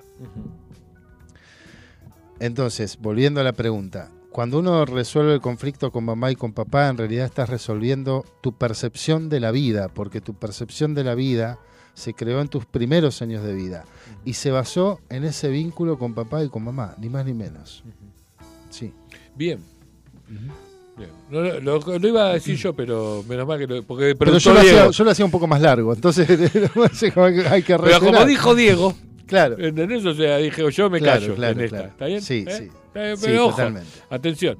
Eh, no, hay cosas que uno va descubriendo con el tiempo. Sí, a, a ver, primero siempre hay cosas por descubrir. Nadie tiene todo descubierto. Obvio. Yo creo que alguna vez en algún lado he escrito algún cuento que decía... eh, eh, que, que la última enseñanza, ¿entendés? Es la que te llevaba, está bien, o sea, por decir una manera. La, la- la última, la última enseñanza era como cómo caminar desde este plano al otro, ¿entendés? O sea, que muchas veces no lo, lo pensábamos, porque hay gente enferma y gente no enferma también, digo, ¿no? Hay gente con enfermedades terminales, gente que no, eh, que, que se pregunta muchas veces cómo será ello, ¿entendés? Ujú. Y esto lo digo también porque tengo la- una vez más mi- la, terapeuta en cuestión, esta mujer, este, eh, trabaja con pacientes terminales. Mm. Entonces, Tanatología. Claro. Eh, Tanatología, muy bien. ¿Sabes que tanatología, o sea, eh, eh, en España eh, no está el tanatólogo, ¿entendés? Que es la parte donde están los muertos. No, no me digas, claro que Bueno, acá pero es la- tu, tu- tu terapeuta es tanatóloga. Ah, Sí. mira. Vos decís que la estoy por Son los que acompañan en, En los cualquier momento la quedo y no me estoy enterando. Y no sé, Por lo menos lo voy a recibir de diferente manera. Pero no, fuera yo cambiaría de terapeuta. no, Te por favor, Carolina, por favor, por. A ver, eh, no, me han uno va aprendiendo y te vuelvo a decir, cada instante aprende más cosas y más cosas y más cosas y más cosas. Es fascinante. Yo no la canchereo con respecto a... ¿Viste cuando decís... ¿Puedo hacerte un entre paréntesis? Dale. ¿A partir de qué Sí, hecho en tu vida, si fue bueno o fue malo, sí. vos empezaste a encontrarle un sentido distinto y maravilloso a la vida? ¿A partir de qué quiebre? ¿Algo positivo o algo que en su momento lo viste como algo negativo? Algo negativo, sí. claro. Bien, entonces, eso es importante, de- permitime ese entre paréntesis. No, ¿no? dale, a veces dale, las sí, situaciones difíciles que nos tocan atravesar en la vida lo que vienen es a despertarnos. Ujú.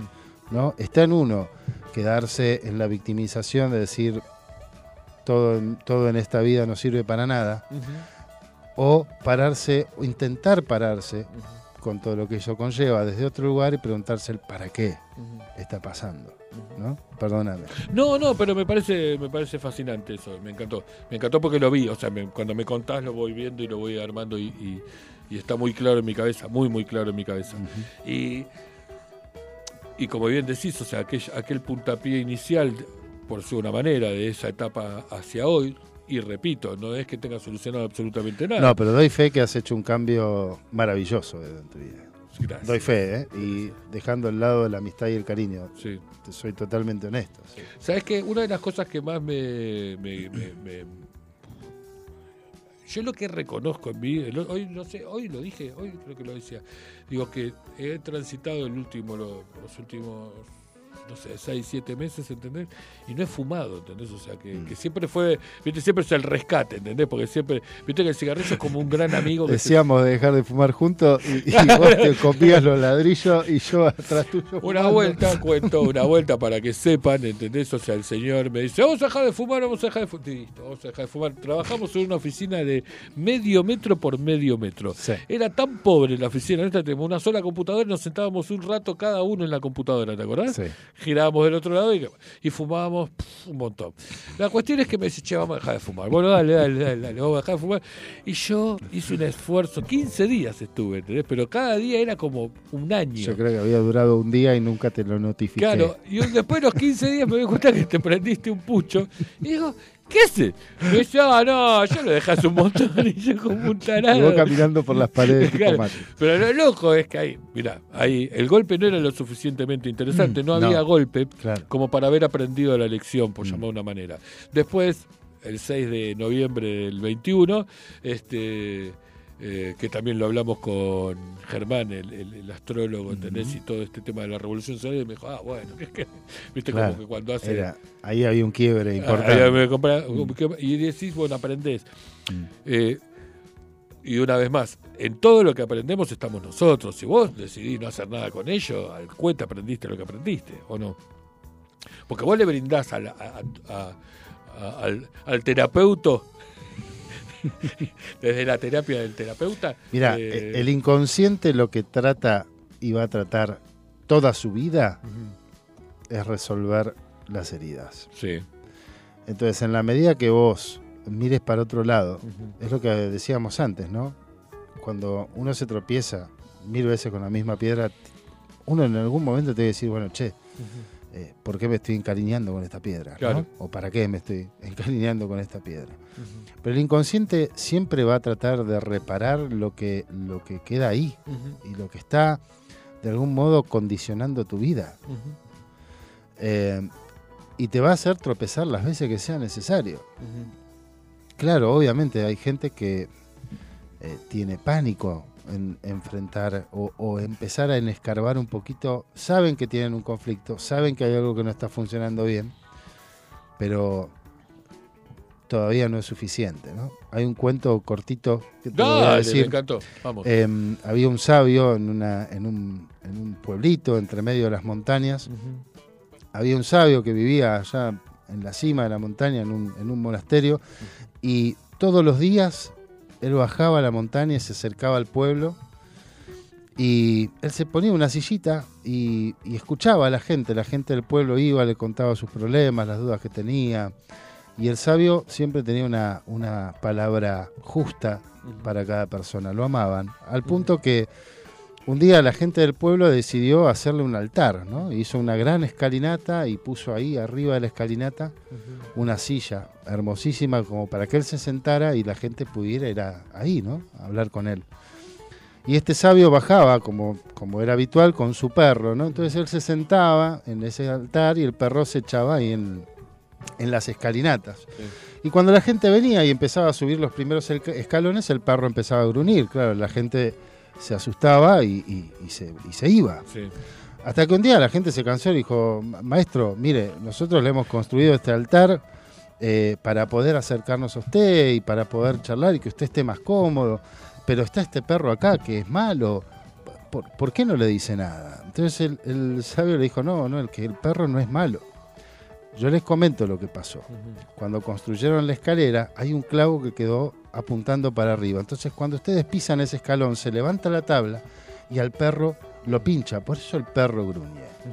Entonces el tipo le dijo, bueno, pero si le molesta tanto, ¿por qué no se corre de ese escalón? Y el sabio le dijo, porque le molesta lo suficiente para quejarse, pero no lo suficiente para moverse. me encantó. ¿no? Claro. Entonces, es esto Muy que bueno. decías antes, ¿no? Eh, a veces nos jode las cosas, hay cosas que nos están molestando, pero bueno, evidentemente todavía no molesta lo suficiente como para que uno realmente se mueva del lugar donde está. Sí, y, y yo creo, o, o lo que he aprendido es que uno convive tanto tiempo con diferentes situaciones, o sea, se acostumbra tanto a la famosa zona de confort. La, la zona de confort no está compuesta por el sillón más cómodo. No, a veces es súper incómoda. A, a veces es súper ¿entendés? Claro. Entonces, pero como, como el perro, ¿entendés? O sea, bueno, ahí estamos, ¿entendés?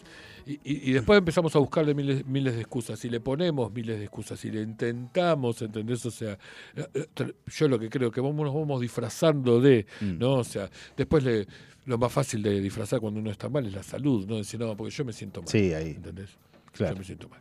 Lo- lo- Los viejos cuando se encuentran, muchas veces, mi vieja, cuando estaba en el geriátrico básicamente, cuando se juntaba con otra vieja, lo que hablaban era de qué le dolía, era divertidísimo escucharla, ¿viste? Porque cada una le iba doliendo un poco más algo claro, diferente. sí, sí, sí, algo, Que- algo tenía que doler un poquito más. Claro, pero lo, lo- lo loco era que cuando empezó la conversación no les dolía, ¿entendés? O Sí, sea, sí, sí. iban completándose los dolores corporales en la medida que iba pasando esa conversación porque tenía más importancia. Que la mente es tan poderosa, creamos realmente la realidad que vivimos.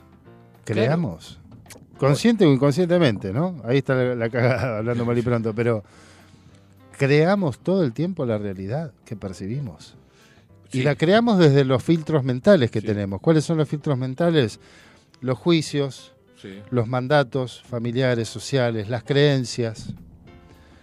Tenemos, absorbemos información de todos lados y todo conforman un poco de nuestra personalidad. Entonces llega un momento que cuando la cosa no va como queremos, es hora de sentar, poner todo eso en, me- en la mesa para observarlas desde otro lugar y analizar, ¿no? ¿Qué cosas me sirven y qué cosas no me sirven de todo eso que yo fui inco- incorporando?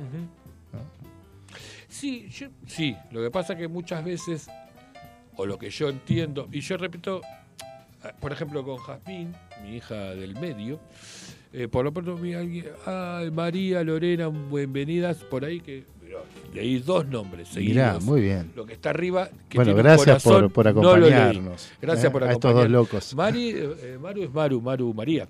Ah, María, sí, sí. Que está quejosa María, pero no importa. Ahora me se enoja y mañana me, me sirve un té. Ok. que está La queremos mucho, No, la queremos mucho, mucho. Eh, pero es fácil o, o- o es común, ¿entendés? O sea, negarse a, ¿no? O sea, decir, no, yo no, no, no, no me pasa tal cosa. O sea, eh, Mm. no, o la culpa la tiene otro. Claro, la culpa la tiene automáticamente otra persona. Entonces, entonces Claro. como que entonces, otra persona u otra cosa. Entonces, no es fácil. Yo a mi hija Jazmín, y esto iba a decir, siempre le digo, y digo a Jazmín porque Jazmín es muy particular.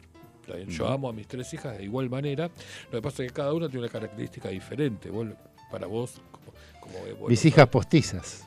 como vos lo sabes, para ella sos el tío Diego y, y ni siquiera Diego, Diego por Diego. Gaby. Claro. Por Gaby, tu hijo más grande, que era el que decía Diego. Este, entonces tu tío, el tío Diego, y, y Hachu tiene, es un torbellino de, de sensaciones y sentimientos, ¿no? O sea, es un fenómeno. Eh, y yo siempre le digo, mira, todas las cagadas que yo ya las he hecho. Y sigo haciéndolas y soy un cúmulo de errores que he cometido. El a día lo que quieras hacer un máster, Claro. yo te lo brindo gratuitamente. Claro, por eso digo, no creas que, viste, porque no hay peor cosa, o, o la, la cuestión es, no, yo voy a ir a lo de Diego porque digo, este, siempre hizo todo bien, ¿no? Entonces No. entonces no vaya. Olvidate. Entonces no vaya porque no sabe nada, Diego. ¿entendés? O sea, No, no ¿me hay forma, lo que te no hay forma. Entonces eh, es muy difícil. Es, es- es difícil vencerse a sí mismo porque las trampas son bárbaras. son- Mm. Somos re astutos con nosotros mismos. Sí. Diego, ¿entendés? O sea, Y somos tan ingeniosos en, en- en crearnos una historia que, que jode lo menos posible. Una vuelta le pregunté a un muchacho que estaba atendiendo, digo, si, si te comprara el DeLorean Sí. y pudieras volver a cuando vos tenías, no sé, ¿cuántos años querés? Porque ahí dejas que la persona vaya, ¿no? Claro, claro, claro. No, me dice hace 10 años atrás. Bueno, 10 años atrás. Y si te encontraras con tu yo de hace 10 años atrás, ¿qué te hubieses dicho? Y viste, se puso, se puso así como sonrió y dijo que me comprara la moto. Sí. Le digo, ah, mirá qué copado. Digo, ¿y por qué no, no te compraste la moto? Y me dice, no, porque mi pareja en ese momento no, no quería. Y yo la, la amaba un montón y, y por ella no, no, no lo hice. Porque la amabas un montón, sí. Y pero en el hipotético caso, le digo, que te hubieses comprado la moto, ¿qué hubiese pasado? Y era capaz de dejarme. Y entonces vos no te compraste la moto porque la amabas o porque no querías que te dejaran de amar. Claro, claro.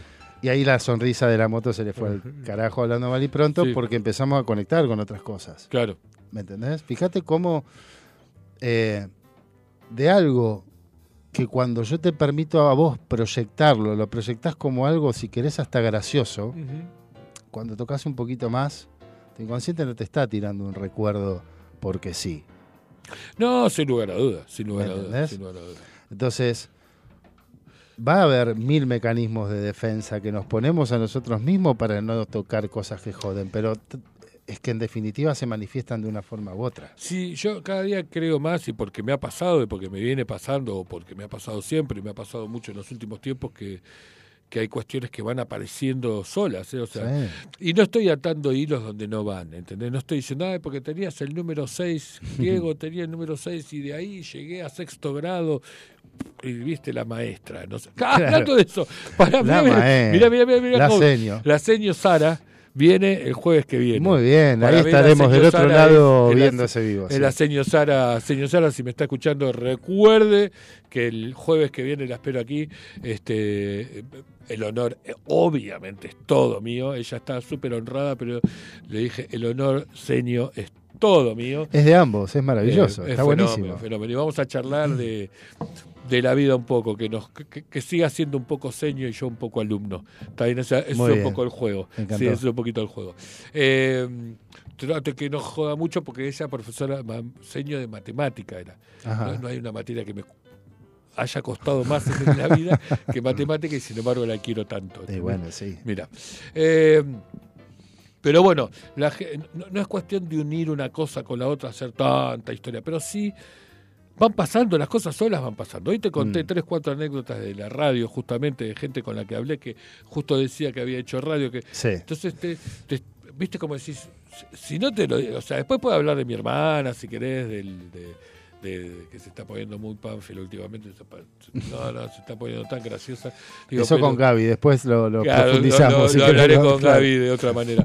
Pero digo, eh, en realidad es que eh, las señales van apareciendo, ¿entendés? Y son clarísimas. Después está en vos darle bola o no, o no. Sí, claro. Eh, me, parece que por ahí pasa la historia, que si uno, y este, este no intenta hacer un consejo, ni mucho menos por Dios, pero sí un- una palabra de vida, por llamar una manera. Eh, si tenés ganas de solucionar las cosas, comprate un espejo para arrancar Mm. y empezá, no sé, ¿entendés? O sea, y, y buscá quien te, quien te brinde ese marco de confianza, ¿no? Eh, porque puede ser que el primer psicólogo, psicóloga, eh, psiquiatra, bueno, no, psiquiatra no sé, pero tanto, pero psicólogo, psicóloga no te, o terapeuta, no importa, el primer terapeuta, sin poner eh, de, qué, de qué tipo de terapeuta este, no te dé confianza. Y pregunto, y ahí voy. Vos decías hace un rato, no porque seamos amigos y que... Bueno, bueno, a ver, perfecto, está, tenés razón. ¿Cuán difícil o cuán fácil se hace cuando hay una amistad entre... o, o cuando hay un cariño, amistad... Sí, un cariño barra amistad con la persona que estás atendiendo? ¿Se hace más difícil, más fácil o es lo mismo? No, es que a mí me cuesta mucho. Yo, de, de hecho, no, no podría. Yo tengo amigos que, que nos juntamos los jueves, ¿viste? Sí. Somos 6, 7 que nos criamos jugando la pelota de chicos en, en la calle y, y nos conocemos con solo mirarnos, ¿no? Y, y yo me doy cuenta enseguida cuando alguno está relojeando a ver en qué momento me levanto a fumar un pucho para venir atrás mío y decir, che, no sabes qué me está pasando. Eh, y yo no puedo dejar mi corazón de lado Claro. y hacerte una pregunta muy profunda. Primero porque no es el ámbito. No, obvio. No, no. Y segundo porque no quiero yo entrar en ese lugar. Claro. Yo cuando nosotros nos pasamos tras noches hablando de cosas, yo jamás me podría ponerme en terapeuta y, y- y estar a- con esa atención al 100% viendo en qué momento puedo agarrar el latiguillo para llevarte a un paso más profundo. No, vos me decís, me pasó esto y yo te digo, ¿qué joder? No, Claro, sí, vamos, claro. lo reventamos, ¿me? O sea, no puedo dejar el corazón de lado. No hay forma. No, no, no. Son dos planos totalmente distintos. Sí, es lo que hablábamos al comienzo, ¿no? Que tiene que generarse esa, esa dinámica donde uno con la persona a- a- le hace un poco de papá, ¿no? Habilitando y empujando y, y llevando a profundizar y trabajando en la confianza de la persona. Se tiene que generar esa dinámica, ese espacio donde yo he escuchado mil veces decir, es la primera vez que lo digo. Claro. Mil veces lo escuché. Y eso se logra cuando, cuando esa empatía funciona, cuando la otra persona se siente contenida y escuchada y no juzgada. ¿no? Claro, por eso te digo, es, es como, ya suficiente uno se juzga a sí mismo como para sentirse delante de alguien que encima lo está juzgando y, y como que tiene, es como digo yo, el, el- aprendizaje de saber nadar. Yo cuando daba clases de, de- de- de natación, básicamente, eh, para un chico cuando está aprendiendo natación, está primero se agarra de vos como un rencor, ¿entendés? O sea, te, te, te- te acogota, ¿entendés? Sos una boya que está ahí. en su vida. ¿entendés? Claro. Digo esto con los más difíciles. O sea, Mm. En general las metodologías funcionan hasta que hay uno, yo tuve chiquitos discapacitados y demás, o sea que tiene una, un- una atención diferente. Bueno, la cuestión es que vos cuando, cuando estás dando clases, les estás mostrando, para ellos el otro borde, el ancho de la pileta, le quedó lejísimos, ¿entendés? Es, es de acá a Uruguay, ¿entendés? O sea, es- Claro. no sabe ni siquiera si va a llegar a dar dos brazadas. Y, y, y, y ve pasar a sus amigos que pasan, ¿entendés? Que pasan rápidamente y que, que no les cuesta absolutamente nada y se quedan mirándolo. Si alguno de ellos le dice, ah, boludo, si no te cuesta nada, ¿entendés? Peor, cada, cada- hunde cada vez más el aprendizaje. Los chicos van perdiendo el miedo una vez que uno los va acercando metodológicamente al otro borde, ¿sí? Y ahí va la habilidad de cada profesor. ¿sí? Sí. Yo encontré una bestia que los tiraba. A mi hija, a Ailén, en España, una vez una profesora, para que aprendiera a nadar, la tiró al agua, ¿entendés? Así. Y Traumático hasta las pelotas. estaba la madre y el padre, profesor de educación física los dos, viendo la clase. claro. Uno se ocupó de la arena y la otra casi la Me destruye. imagino a Mariana en esa situación, claro. A sí, escúchame, pedazo de animalito Animal. de Dios. Bueno, nada, por ahí había muchos chicos que habían aprendido de esa manera. Sí, Ojo. pero vos tenés que conocer a la- al Claro, chico primero. A eso voy, si- que vos claro. tenés que conocer con quién estás tratando. Claro, ¿entendés? lógico. Eh, sin que sea tu, tu, tu, tu sobrino, ¿entendés? No, no hace falta. eh, eh, de verdad que no hace falta. Todos nacemos con las mismas herramientas, pero no todo el mundo son conscientes que tienen esas herramientas. Entonces, Claro. podés tirar a una persona que no, no- no- Claro. Sí va a flotar, escúcheme. Bueno, vamos a prepararnos para el último bloque. Para antes que nos vamos, espérate. Solo por Diego te escribo, dice María. Ah, qué feo lo tuyo, María. Mirá. Ya vas a venir a pedirme algo. María. Gracias, María. Ya vas a venir, María. Saludos a Almita y a los muchachos. Eh, Facu, nos vamos con un tema y volvemos para el último bloque.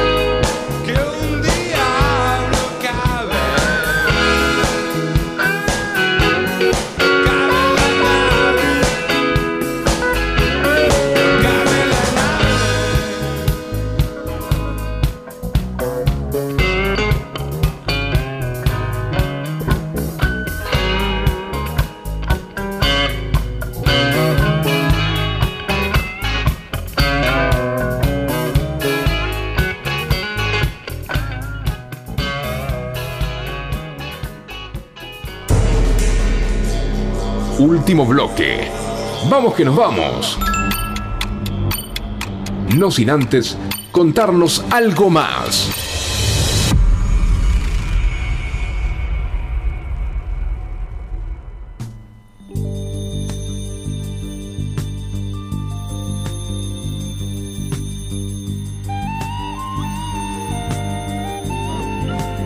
Madre mía.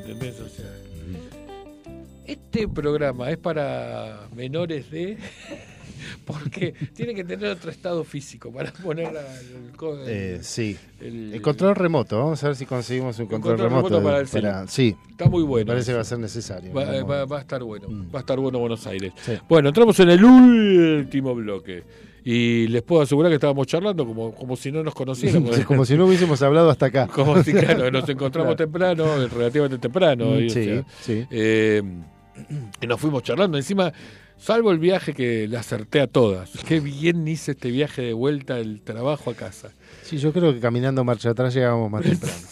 Pero bueno, no importa. Son esos días que decís, eh, todas las que haces, lo único que hacen es ¿Hay, hay un árbol que no se haya caído. no, no, aparte se cayeron un par de árboles sí, en serio grandes. Sí, Este, bueno, por lo pronto, eh, siempre va a quedar eh, tinta en el tintero. Nunca se dijo esto, pero o tela por cortar. O, bueno, o, no y escribir la tela con la tinta del tintero. ¡Apa! No, digo, para seguir hablando huevas. Por eso, este, este, es, este es un programa que es hoy y, y- y habrá más programas en algún momento Sí, claro. que nuestro que los otros seis muchachos me permitan, porque si no me van a cagar tortazos y me van a decir, escúchame, nos sacaste a Diego. No, no pasa Y nada. aquellos que te busquen cuando vas a hacer pis, por ahí los tenés acá en la puerta. Ahora, Claro. que te digan, eh, Diego, quiero contarte algo. Te- em, ya que estás. Ya que estás, ya que estás. Por lo que viste, pasa eso. A mí me pasa mucho, por ejemplo, en recursos humanos te pasa que te traen problemas que te vos decís, no sé si soy yo quien te lo tiene que resolver. Sí, sí, claro. Yo tengo un problema con ganancias. No, yo no, no soy la FIP, amigo mío. o sea, Claro. o sea, te puedo contar lo que lo poco que sé, pero hasta ahí. Le damos mucho valor y es y, y está bien. Le damos mucho valor a, a que nos escuchen.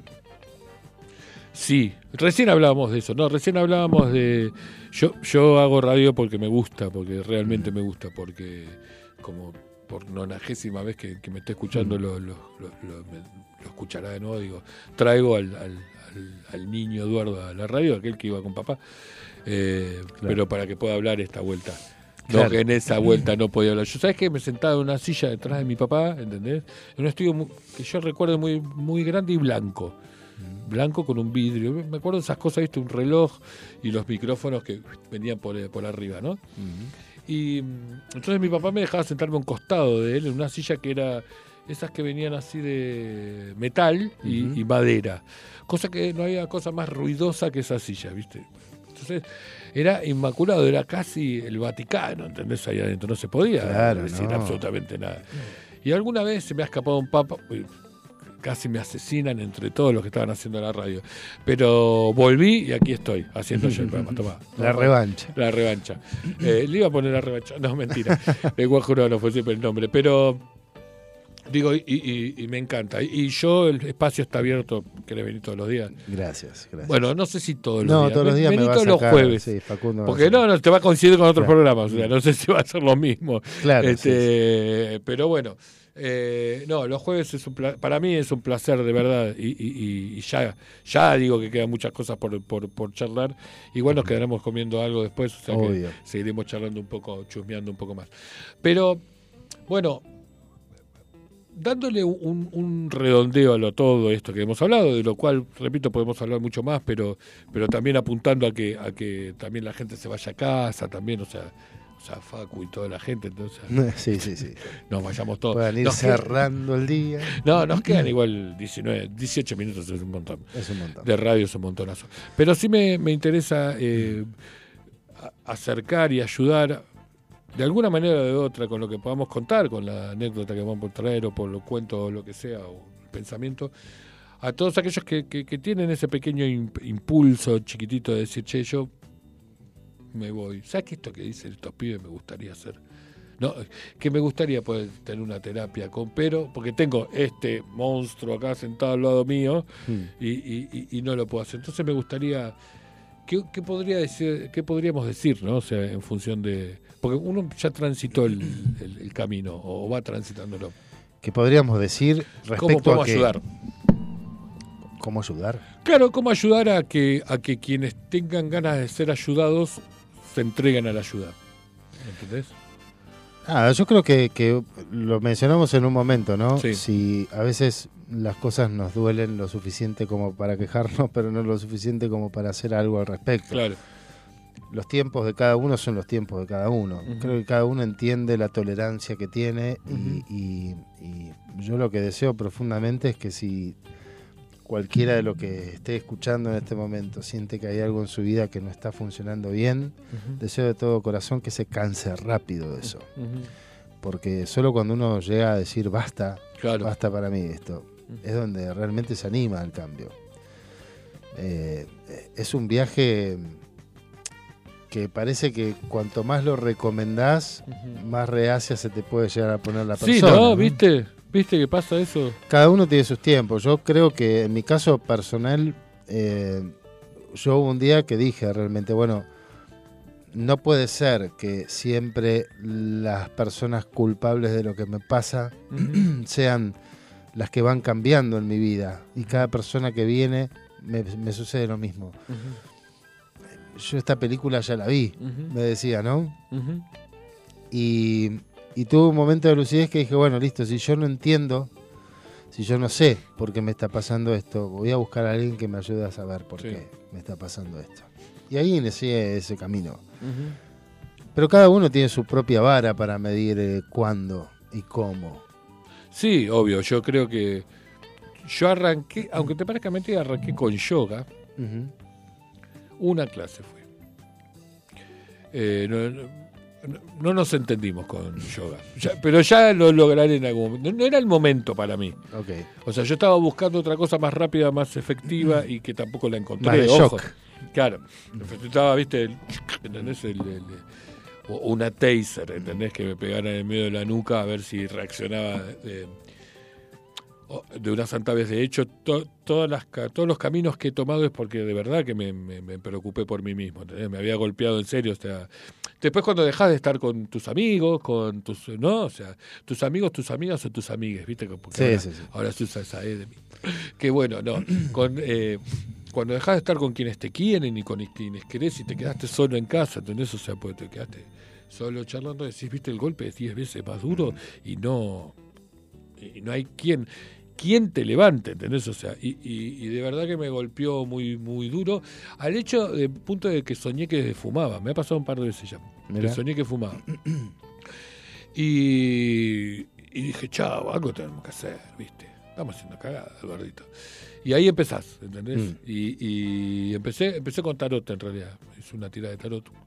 Después, este, creo que hice después registros akáshicos, de- vi- biodecodificación. eh, no sé, y toda gente que no conocía. Sí, claro. O sea, Susana me lo has recomendado vos, por ejemplo. Pero casualmente, mirá qué loco, no la vi. Porque nos comunicamos por videollamada y por esas cosas del destino solo nos escuchábamos. Mirá vos. No nos hablábamos. Entonces es un montón, ¿entendés? Un montonazo. Claro. Y así todo fui aprendiendo.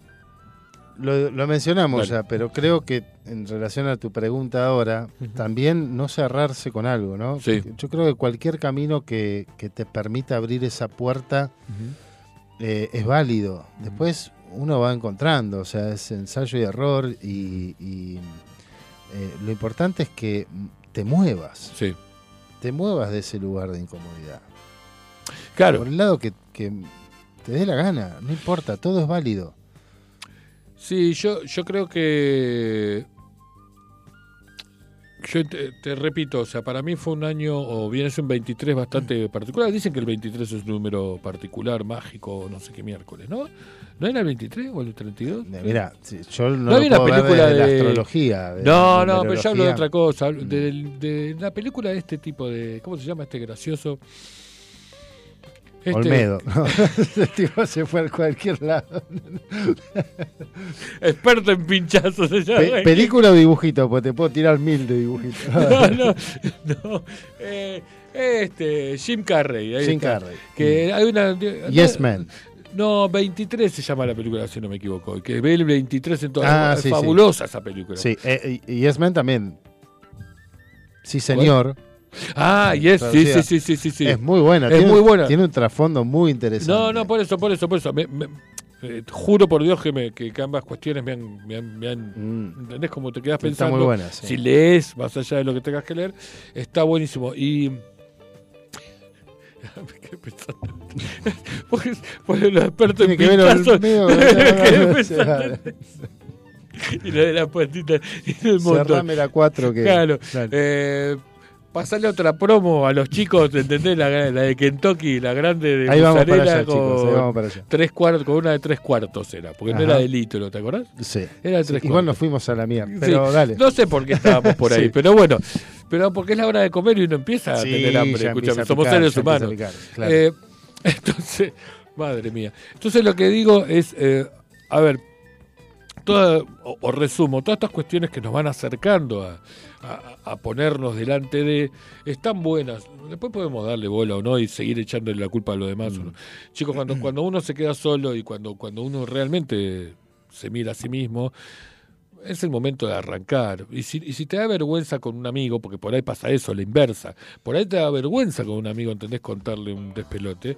Eh, busca a alguien que no sea amigo tuyo, al contrario. Entonces te vas a sentir, si, si, si- conectás, te vas a sentir este eh, conec- conectado, es la Es palabra. que, pero- es que un amigo te va a dar la contención amorosa, Claro. que, que- claro que es absolutamente válido, eh, pero lo que haces con eso es sujetar lo que se está desbordando del problema. Cuando vos te metes a, a realizar una terapia, lo que haces es profundizar en, en la situación. Sí. Y, y dejándote llevar, como te decía tu, tu psicóloga, ¿no? Sí. De- de- Dejá que yo te vaya guiando, porque yo sé cómo, cómo ir metiéndome en tu cabeza sin, sin que se vayan presentando resistencias ni conflictos. El terapeuta tiene, está preparado para abordar la situación, para acompañarte, para saber en qué momento pisar el acelerador y en qué momento levantarlo, en qué momento dejar que el silencio te permita llorar y en qué momento cuestionar para que no te escapes de ese lugar donde estás llegando. Eso no te lo puede dar un amigo. El amigo te va a dar la contención, te va a dar el abrazo, te va a decir vamos y podemos juntos, yo te hago la gamba, llamame a cualquier horario. La contención es maravillosa. Necesitamos que nos amen desde el día que nacemos. Sí, sí, sí. Entonces cuando percibimos que nos están amando de alguna forma, es mágico, es maravilloso. Pero no profundizás.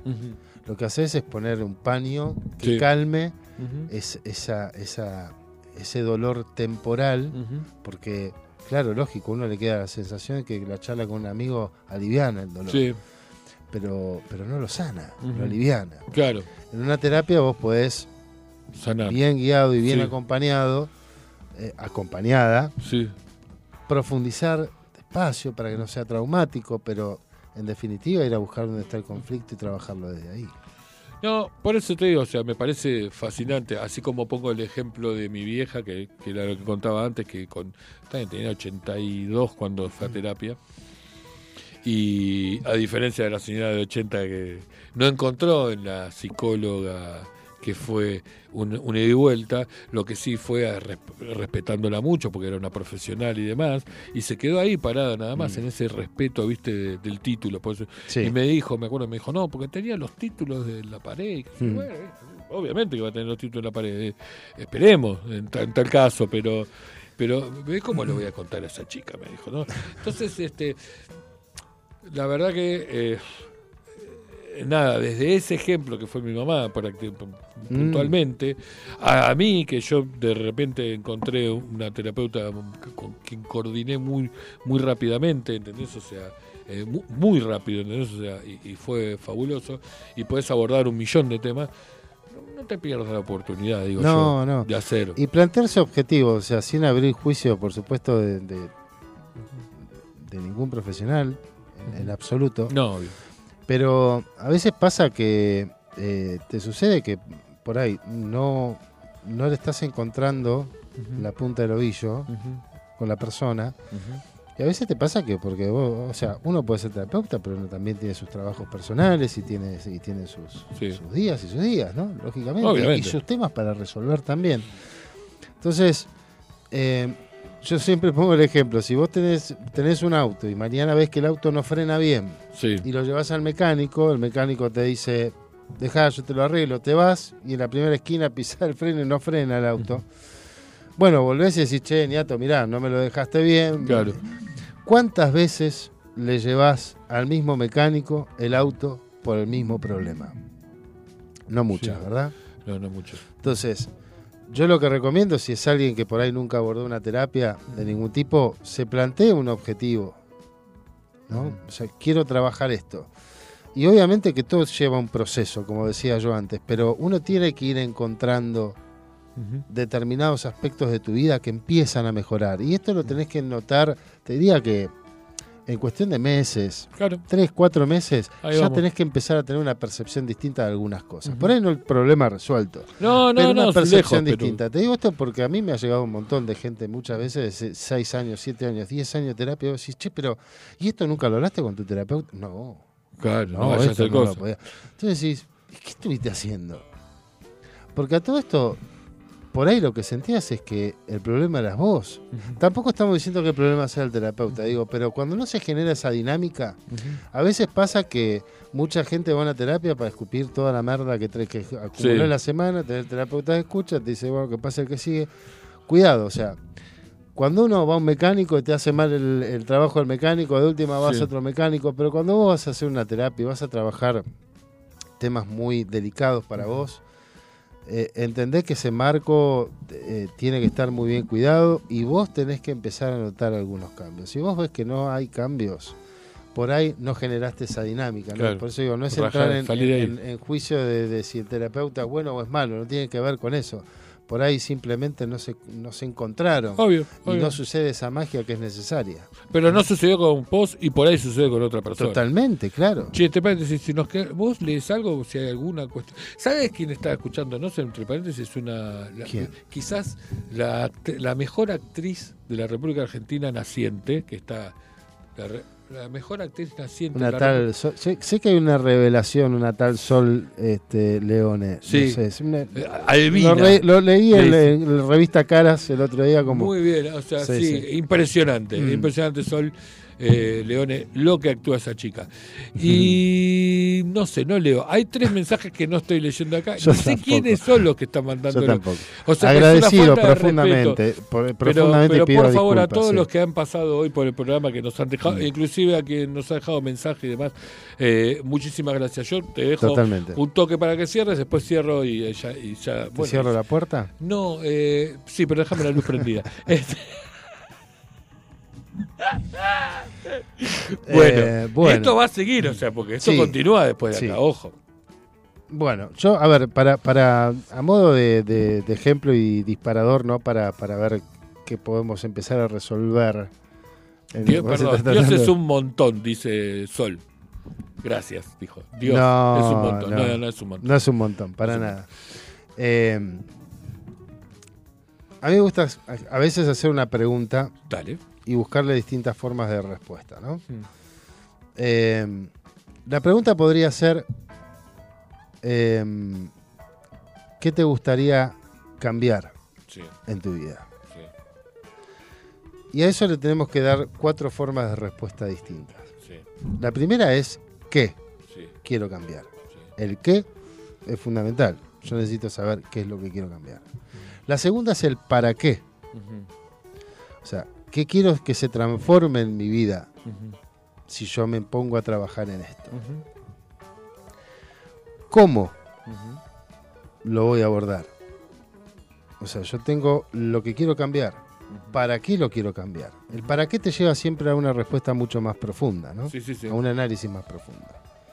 ¿Cómo lo quiero cambiar? Ahí empezamos a orientar la mente a decir, bueno, tengo que entrar en acción, tengo que ponerme en acción.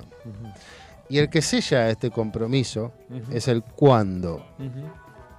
Una cosa es que yo te diga, che, Edu, un día de esto lo invitamos este, a Facu a comer un asado. Sí.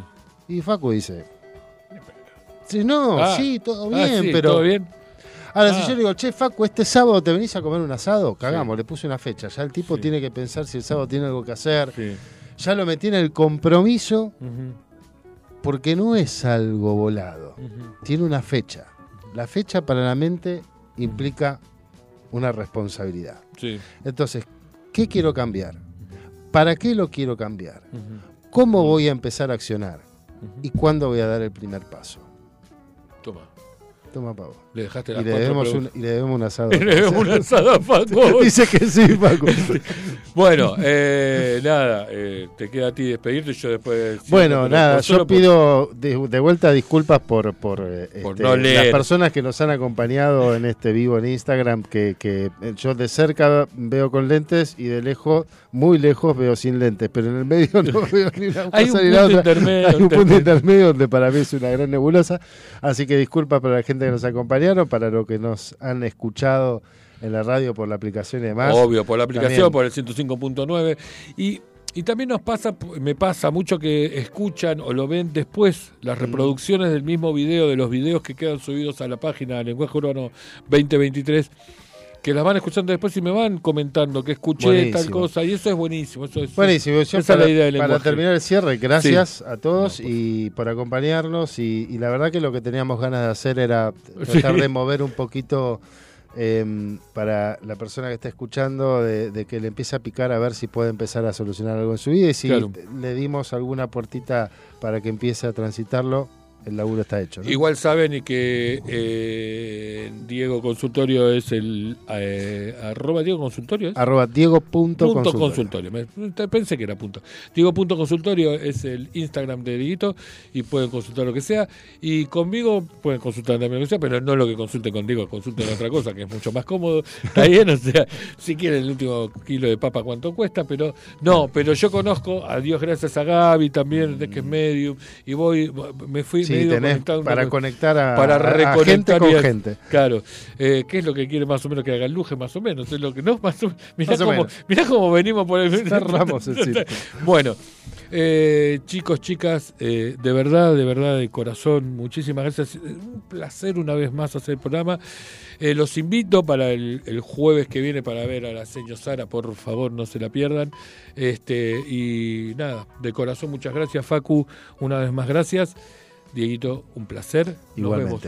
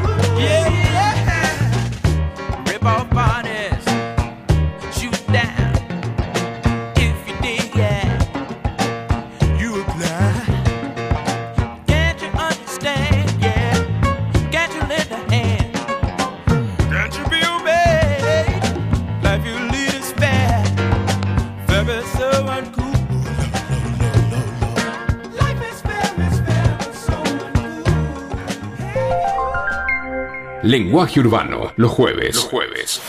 De 19 a 21. Tenemos mucho más que contarnos. Lenguaje Urbano, con Eduardo Leone.